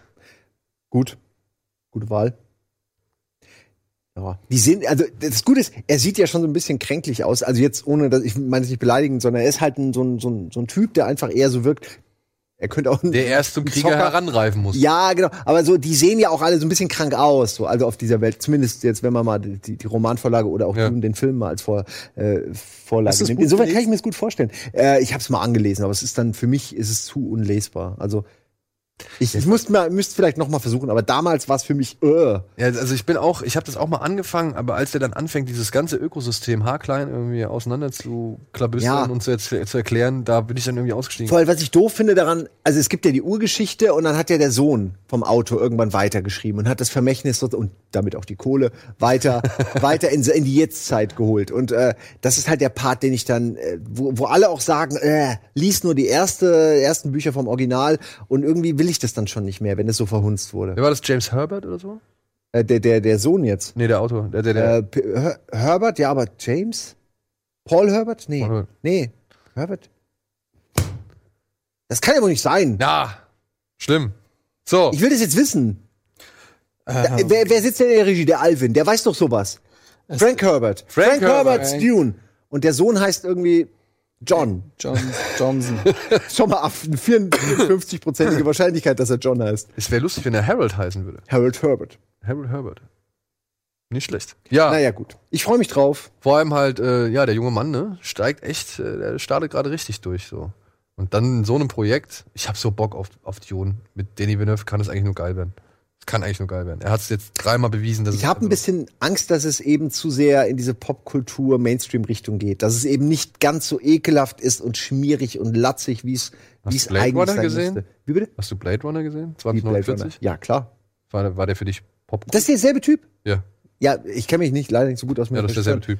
Doch, dann wünsche ich mich wünsche ich mir, dass das so gut wird wie Blade Runner. Ich fand das wirklich, ich fand das, mir hat das Original ja nicht so gut gefallen wie das Remake, was total strange ist, weil es ist ja exakt dasselbe.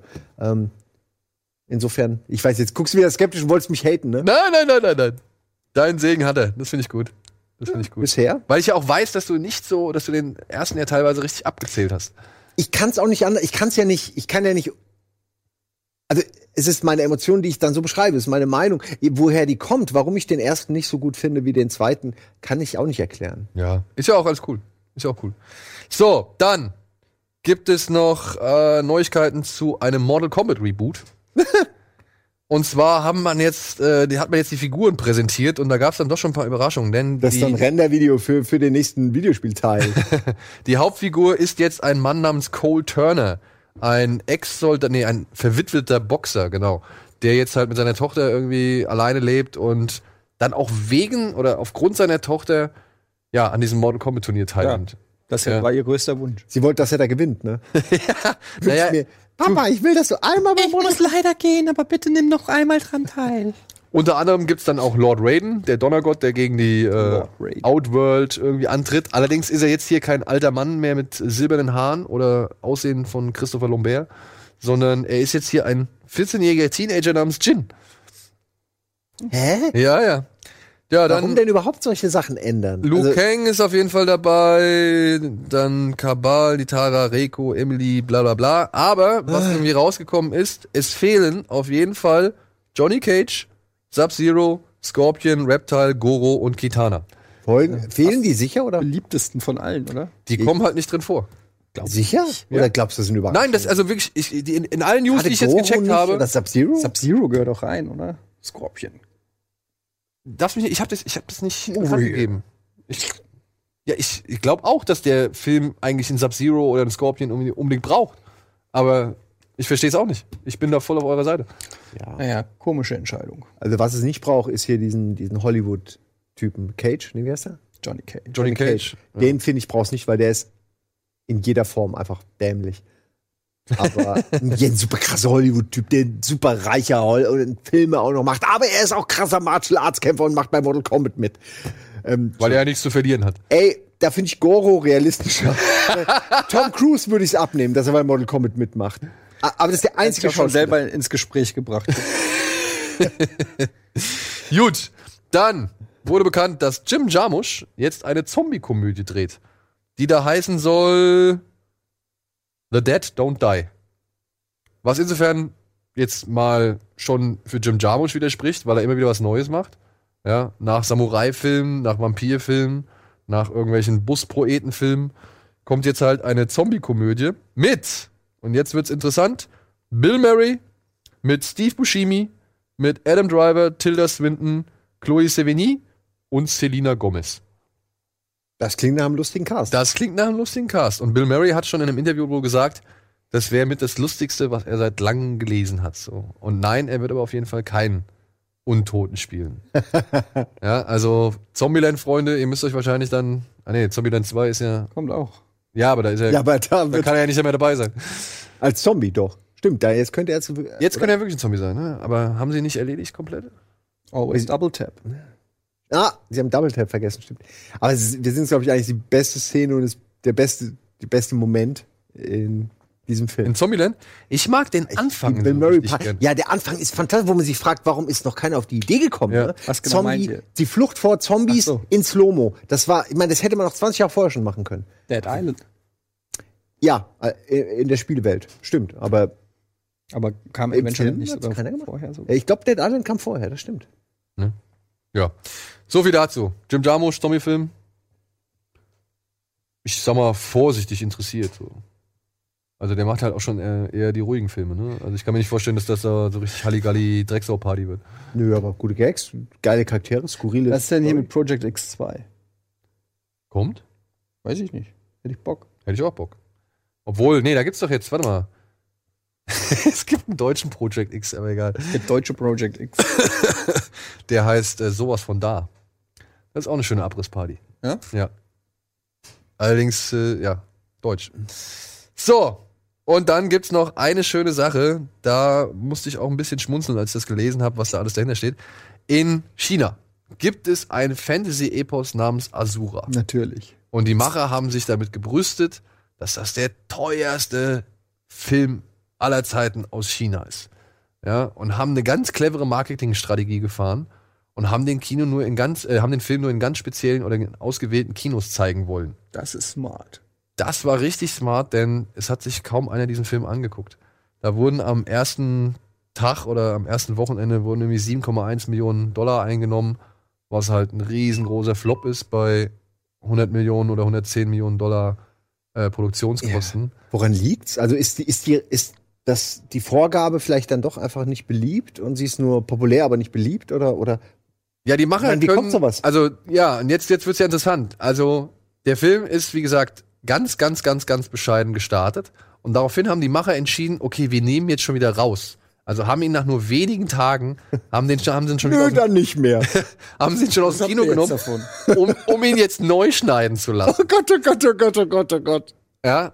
Und Äh, das wäre insofern schon allein kurios und komisch, aber jetzt kommen halt auch noch die Beteiligten irgendwie an und sagen, ja, wir wurden sabotiert. Wir wurden auf irgendwelchen Online-Plattformen, gab es erstaunlich viele Negativwertungen nach diesen kurzen Tagen, was eigentlich gar nicht sein kann, denn so viele Leute haben sich den Film ja gar nicht angeguckt. die Russen wieder. Ja, und hatten halt irgendwie die Wertungen halt dafür gesorgt, dass dieser Film so schlechte Wertungen hat. Und gleichzeitig kommen jetzt aber auch Leute aus dem Produktions Produktionsstab wohl daher und sagen, ja, der Film hat aber auch niemals 110 Millionen Dollar gekostet. Also Und- ein Abschreibungsprojekt eventuell. Und hinzu kommt dann auch noch, dass die Leute sich halt insofern irgendwie verraten und, und nicht missver oder missverstanden fühlen, weil sie ja, weiß ich nicht, die Kostümbildnerin aus Herr der Ringe geholt haben, die Effektspezialisten und Stunt-Leute aus, aus Fast and Furious. Und sie haben sich halt wirklich richtig viele Leute geholt, die in Hollywood irgendwie tätig sind und äh, die an dem Film mitgewirkt haben. Ja, und es ist halt einfach komplett nach hinten losgegangen. Aber diese, also was man so sieht, es sieht ja jetzt nicht schlecht aus. Also Das ich sieht finde halt auch, es sieht halt fantastisch aus. typisch asiatisch Ja. Fantasy-Epos aus. Aber richtig schlecht finde ich jetzt auch nicht so, ja. Also das, das ist schon, sag ich mal, für, für die Verhältnisse, gerade so aus, aus den von den chinesischen, sag ich mal, Fantasy-Epen ist das schon gut. So, ja.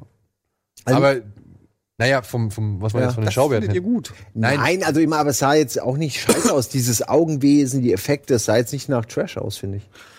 Es ist ein China-Film. Es gibt, da gibt's, da gibt's diesen einen, wie heißt der? Stormbreaker, Storm Chasers mit Sonny Shiba, hier den Tarantino so abfeiert und so. Also das ist da Next Level auf jeden Fall. Ja, das ist gleiche Kerbe. Irgendwelche Leute, die mit Schwertern hoch oben in den Wolken kämpfen und äh, zigtausend Blitze abfeuern. Ja, Das wird halt natürlich außerhalb Asiens nicht so viele Leute interessieren, einfach weil es zu weit weg von unserer Mythologie ist. und das war eigentlich der Plan, dass sie halt, wenn der Film in China dann auch erfolgreich ist, dass sie ihn halt auch weltweit auf Tour schicken. Shit, so. wenn der nicht mehr im eigenen Land erfolgreich Und, ist. ja, nicht mal im eigenen Land. Also das, da muss schon einiges schief gegangen. Aber ich finde es halt auch Quatsch zu sagen, hey, den könnt ihr nur in bestimmten Kinos gucken. Ich würde mir den angucken, wenn die beiden auf dem Poster in einem Bulli nach Portugal fahren. das würde ich mir geben. Das ist die Story, die mich eigentlich interessiert, wenn ich dieses Bild sehe. und dabei philosophieren, welcher Drachenzauber am besten wirkt. Tiefgründige Gespräche führen über die Zukunft, das Leben im Allgemeinen. Das ist was, da kann ich was mitnehmen, aber so. Ich frage mich eher, ob diese Schulterpolster, ob er die aus einem Stein rausgehauen hat oder sind diese Stacheln aus dem Holz gewachsen? Was ist das? Oder haben sie einzeln die Stacheln auf die Schulterpolster? Was für eine Arbeit. Ich wette, das waren einfach mal so riesengroße Steine, die sie halt nach und nach dann. Und ja, aber wenn es Steine sind, wie schwer sind diese Schulterpolster? Er kann die Arme nicht mehr heben im Prinzip. Es ist das Dümmste, was ich je gesehen habe. Ganz ehrlich. Schulterpolster aus Stein für ein Schwert. Äh, lieber Fünferlei, falls ihr ein aber auch Zitat nur braucht die. Rückenpanzer von irgendwelchen Kampfschildkröten. Kann ja, auch sein. okay. Für so extra leichte Chitin-Panzer-Schildkröten. Ich weiß nicht. Ganz ehrlich. Und wer, und wer denkt bei ihr denn bitte nicht an Khaleesi? Vielleicht Es ist schwer, da nicht dran zu denken, gebe ich zu. Ja.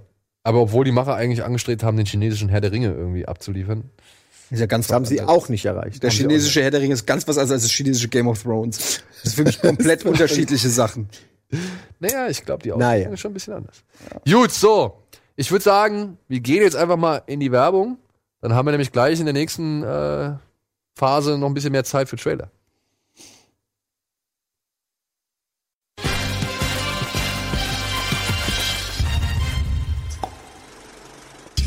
Meine Mutter hat mir erzählt, dass E.T. der erste Film war, den ich im Kino gesehen Meiner habe. auch.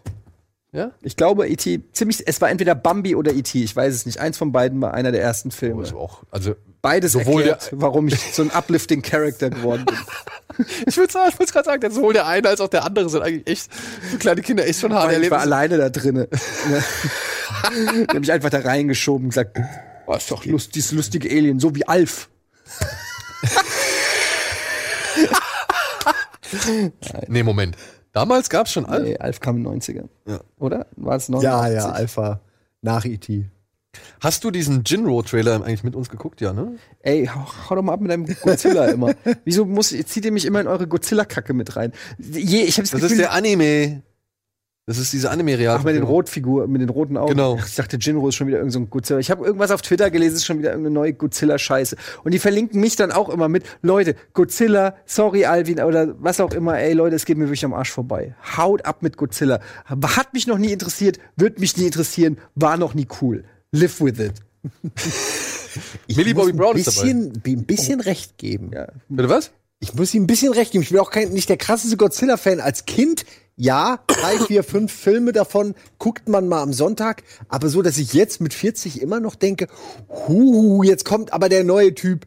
Guck mal, der ist in seinem Suit ein bisschen dicker geworden. Deswegen mussten sie den Suit äh, vorne ein bisschen auswölben, wenn er da in der Stadt rumläuft. Tut mir leid. Die einzige Godzilla-Szene, die ich akzeptiere, passiert in Crank. Die ist geil. Die ist super. Wo sie oben bei den Stromdingern kämpfen und plötzlich wird's eine Godzilla-Szene. Die kann ich akzeptieren. Oh ja. Aber, aber es hat ja eh gar nichts mit Godzilla zu tun, deshalb war der Rant komplett äh, umsonst, sondern Genau. es geht ja um diesen Anime mit den Typen mit den roten Genau. Augen. Ne? Den hat sich jetzt Netflix gesichert. Den bringen die jetzt weltweit quasi raus. Übrigens, ich finde es smart, was Netflix macht. Wenn ich noch mal ganz kurz sagen darf. Netflix, was haben sie gemacht? Sie sichern sich Stand-up, sie sichern sich Anime, sie, äh, äh, gut, Serien macht Am- Amazon mittlerweile auch, aber sie haben so Gebiete Ja, gesetzt, die, ähm, die, die krasse Subkulturen sind im Prinzip, so krasse Fankreise und besetzen die komplett krass. Ähm, also es gibt ja kein einziges Stand-up-Programm auf Amazon oder so. Nee, glaube ich nicht. Ne? Und äh, die haben das einfach sich genommen. Und da, das ist eigentlich oh, gut, es war vielleicht auch ein Gamble, es hätte auch nach hinten losgehen können, dass jeder sagt, wer guckt den Stand-up Ja, aber sie so. haben es ja ausprobiert. Genau. Wir haben ja gesehen, die Leute gucken sogar unser Crap-Stand-up. Lass uns mal Gutes kaufen. Und ich finde es halt super smart, dass du dir so eine so eine Nische raussuchst und sagst so, okay, die wird gerade von keinem anderen bedient die haben- und die nehmen wir und bol bolzen Die davon. ballern rein. ja selbst Bühler in Chillern und so da raus, ne? Ja. ja. Ja, die nehmen halt alles, was Ja. Bei, bei Die drei nicht vor Mikro viel ist. für Stand-up. Wie zum Beispiel dann auch diesen, ähm, na, wie hieß er? Cloverfield Paradox? Ja. Den sie ja, wo es ja dann irgendwie auch offensichtlich war, das war erstmal ein anderer Film und dann haben sie Cloverfield draufgepackt. Ach echt? Und jetzt ist es aber so, dass der neue Film von J.J. Abrams doch keinen Cloverfield-Bezug hat.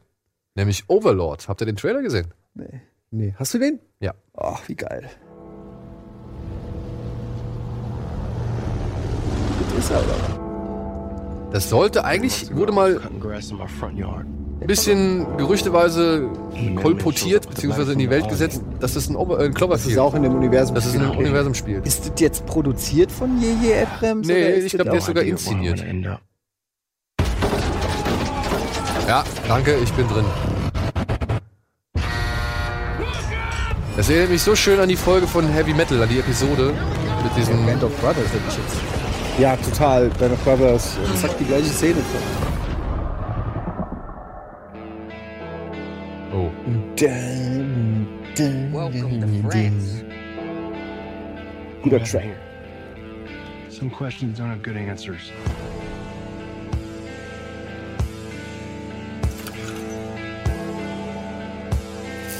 There's a lot of soldiers out there, and there's only four of us. Find out what's inside that compound.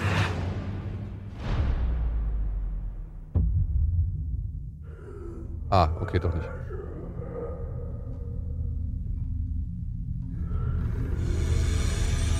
JJ beschränkt sich nur noch aufs Produzieren.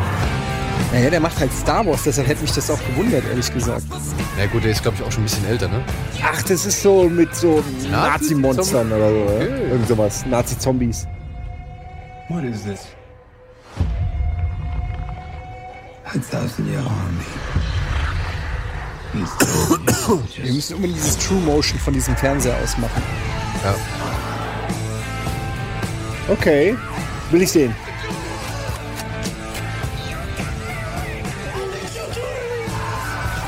Oh, schön.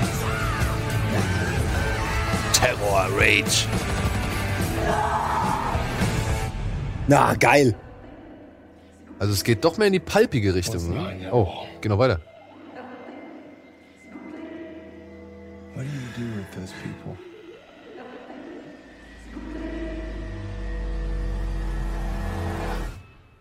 They have been given a purpose. Elvin Given, was? Purpose. Purpose. Kann ich dazu kurz was sagen? Endlich macht mal einer diese ganze Nazi-Zombie-Scheiße auf einem hohen Niveau, weil was mich immer nervt, ist dieses, es gibt ja diese Trash-Reihen, ne, die immer dasselbe machen. Irgendein Bunker, ah, da sind noch alte Nazi-Zombies, verdammt. Und das einfach nur, weil Zombies und Nazis sich einfach super gut verkauft. Und das sind immer Trash-Filme. Und ich habe nie einen von denen gesehen, Dead Snow und der ganze Shit. Nie gesehen, weil das für mich immer, äh, ich weiß jetzt schon, wie er wird. Heißt, das willst du wahrscheinlich damit sagen. Äh, und, und das könnte gern mal einer, ich habe immer auf Tarantino gehofft, dass er das mal irgendwie macht. Aber in dem Fall kann ich auch damit leben. Aber dann guck dir mal Dead Snow Aber an. guck dir mal bitte beide Dead Snow-Filme an. Du hast doch gerade so gemacht. Ja, um dir zu sagen, dass es falsch ist, was du sagst. Die sind gut. Die sind gut. Dead Snow ist auf jeden Fall. machen. Dead Ich Snow ist auf ja- jeden Fall Premium. Okay, Dead Snow will ich dann ausnehmen, aber Im ihr wisst, was ich meine. Es Nazi- gibt quasi, es gibt Genre. dahinter steht noch mal eine ganze Armee Ja, ja, an ähnlichen Filmen. Keine Und ich kann die gar nicht, für mich ist es alles irgendwie derselbe Kram. Dead Snow Bunker merke of ich the mir. Dead und so Sachen. Bo ja, genau. Ja, das ist, da gebe ich dir recht, das ist qualitativ auf jeden Fall schon ein paar Nummern drunter, aber bei Dead Snow macht man eigentlich nichts verkehrt. Ich sage ja auch nur, dass ich mich freue, dass einer das Thema mal mit mehr Budget macht, als man es sonst Aber- gewohnt ist. Was mich ein bisschen wundert ist, jetzt gehen die da in diese übernatürliche Richtung mit Zombies und so weiter. Das hätten doch auch wirklich irgendwelche Experimente sein können, die irgendwann zu Cloverfield fühlen oder so. Ja, warte, sag mal. Aber ist doch auch wurscht. Wen Kein Ja, Mensch weiß, was bei egal. Cloverfield eigentlich Ja, ist. Da ja. würde, also, komm mal. Ich So, muss komm. auch sagen, diese Cloverfield-Hype, mich, mich kriegt der nicht. Nicht auch nicht, nicht mehr. Keiner der Filme hat mich bisher begeistert in irgendeiner Form. Obwohl ich fand den 10 Cloverfield Lane, den fand ich schon ganz gut. Ja, aber der braucht das auch nicht. Ne? Nee, der braucht's auch nicht. Das, Der hätte Das auch Ende, wenn, hackt das Ende ab, dann funktioniert der Film auch. genau, sogar weil mit dem das Ende kann es immer noch. originell fand, mit dem, dass du nochmal so den Bit siehst und dann ist halt, Ja, das fand ich auch ja, cool. das fand ich auch gut. Dass sie Aber- quasi eins gekillt hat, so, okay, fuck you, bitch. Jetzt, Aber der Das Film, der braucht es nicht unbedingt. nö. Aber auch das hat ja nicht zwingend mit, für mich nicht mit Cloverfield zu tun. Also wenn sie sagen, es ist selbe Universum, okay. aber welcher das J.J. Abrams-Film ist schon richtig gut. Naja, wobei. Also als kein Produzent oder als Regisseur? ist egal, wo er seine Finger dr drin hat. Mission Impossible 6 hat er produziert. Sechs. Ja. Okay, weil er, er ist seit Bad Robot ist seit drei mit in dem Franchise drin, er hat die Rechte, aber ich glaube, er hat da Ja. nicht wirklich viel zu beigetragen, ja. Aber ich glaube, wir haben noch ein paar Trailer, oder? Komm, hau noch was raus. Am besten den Onanierfilm. Oh ja. Ah, Ist er das? nicht ganz. Geil. Ey, habt ihr den ersten hier, die Stadt der Götter, gesehen?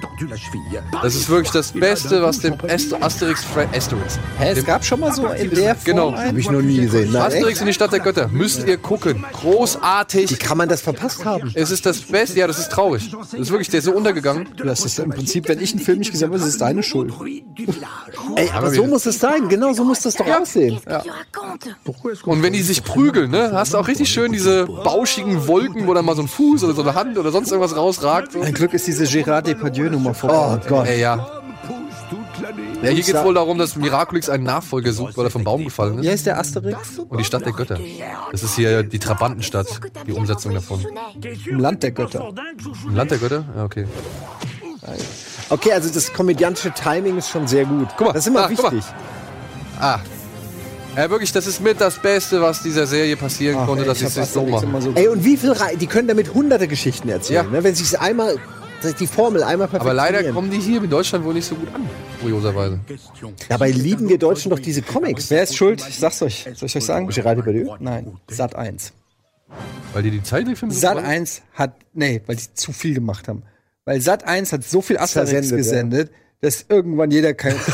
Der hat es wirklich geschafft, dass du auf sowas wie Asterix keinen Bock mehr hast. Das wirkt irgendwann wie ein Asterix-Werbespot, den du nicht mehr sehen, sehen willst. Das ist so wie die Jamba-Werbung. Das haben sie mit Asterix gemacht. Aber wenn jetzt zum Beispiel Super RTL oder irgend einer von diesen kleineren Six oder was weiß ich, wenn die mal einen Asterix-Film zeigen und du packst irgendwie ein Zitat bei Twitter von irgendwie diesen Asterix-Film einfach raus oder haust es einfach so raus hier, passiert schon A38 oder sonst irgendwas. Da kommen aber 10.000 Leute, die sagen, ey, geil, geil, geil, geil, geil.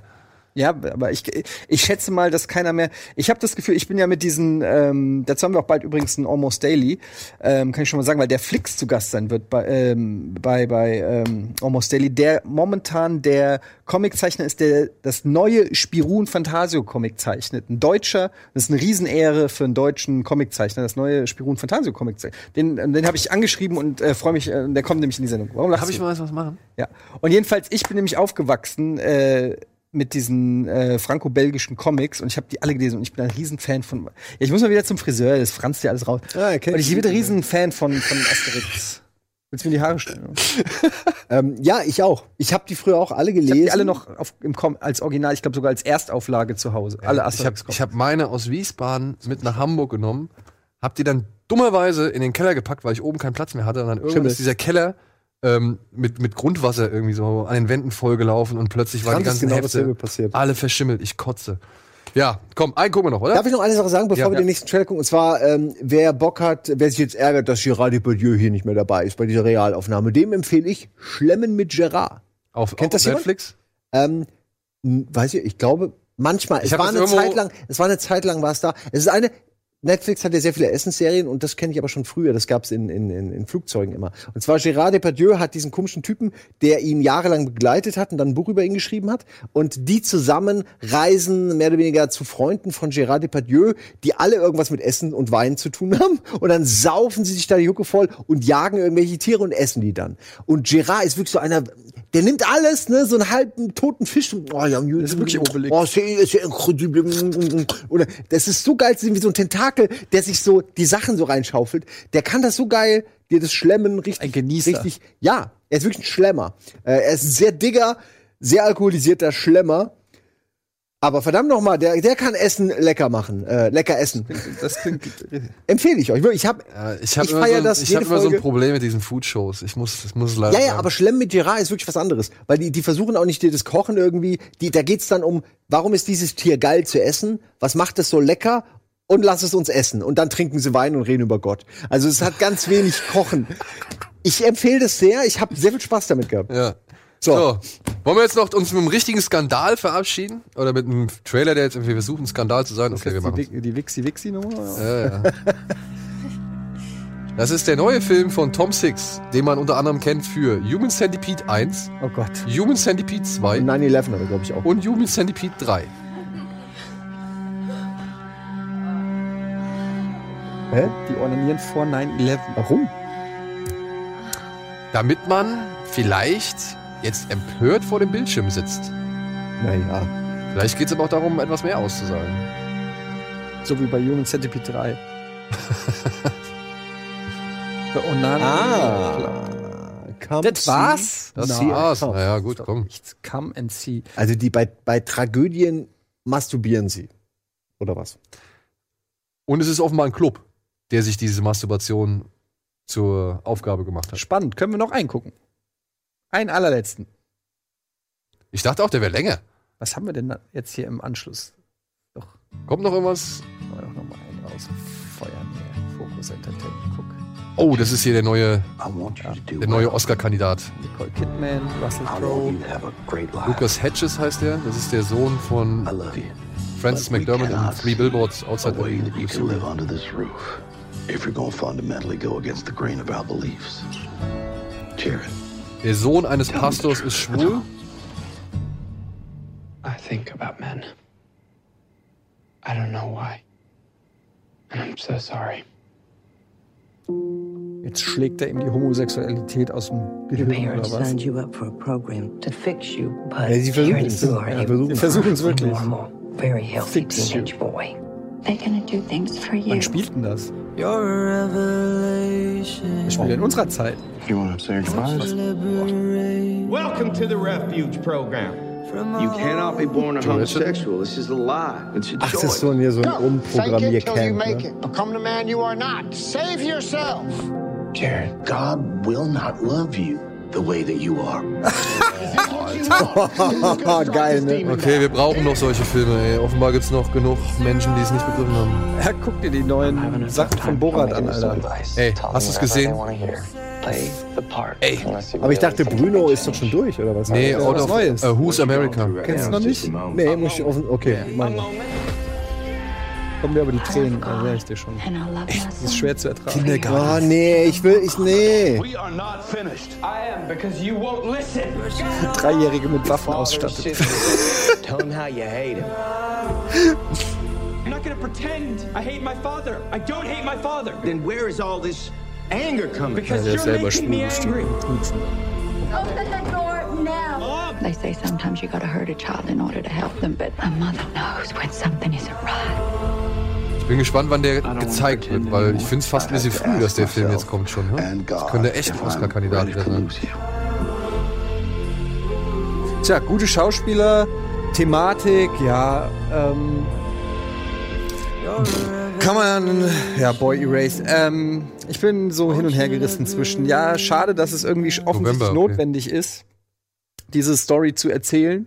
Also, als selber als Mensch, der der so aufgeklärt ist und irgendwie den den das wirklich für den es den es einfach egal ist, ist es halt immer wieder komisch, dass es thematisiert wird. Ja, weißt du, was ich meine? Aber äh, aber ich bin natürlich auch nicht in der Situation und es gibt bestimmt viele strugglende Homosexuelle, bes- besonders gerade in wahrscheinlich in irgendwelchen ländlichen diesen Gegenden. Bible in diesen so. christlichen Dingern Ja. auf jeden Fall. Und dann ist das wahrscheinlich schon der. Also ich meine, es ist halt das immer, aber es ist trotzdem so ein Thema. Homosexualität gibt es halt in allen Gesellschaftsschichten und Klassen und so. Und du kannst halt Homosexualität bei der Armee, Homosexualität bei den Bibelchristen, Homosexualität bei was weiß ich, äh, überall.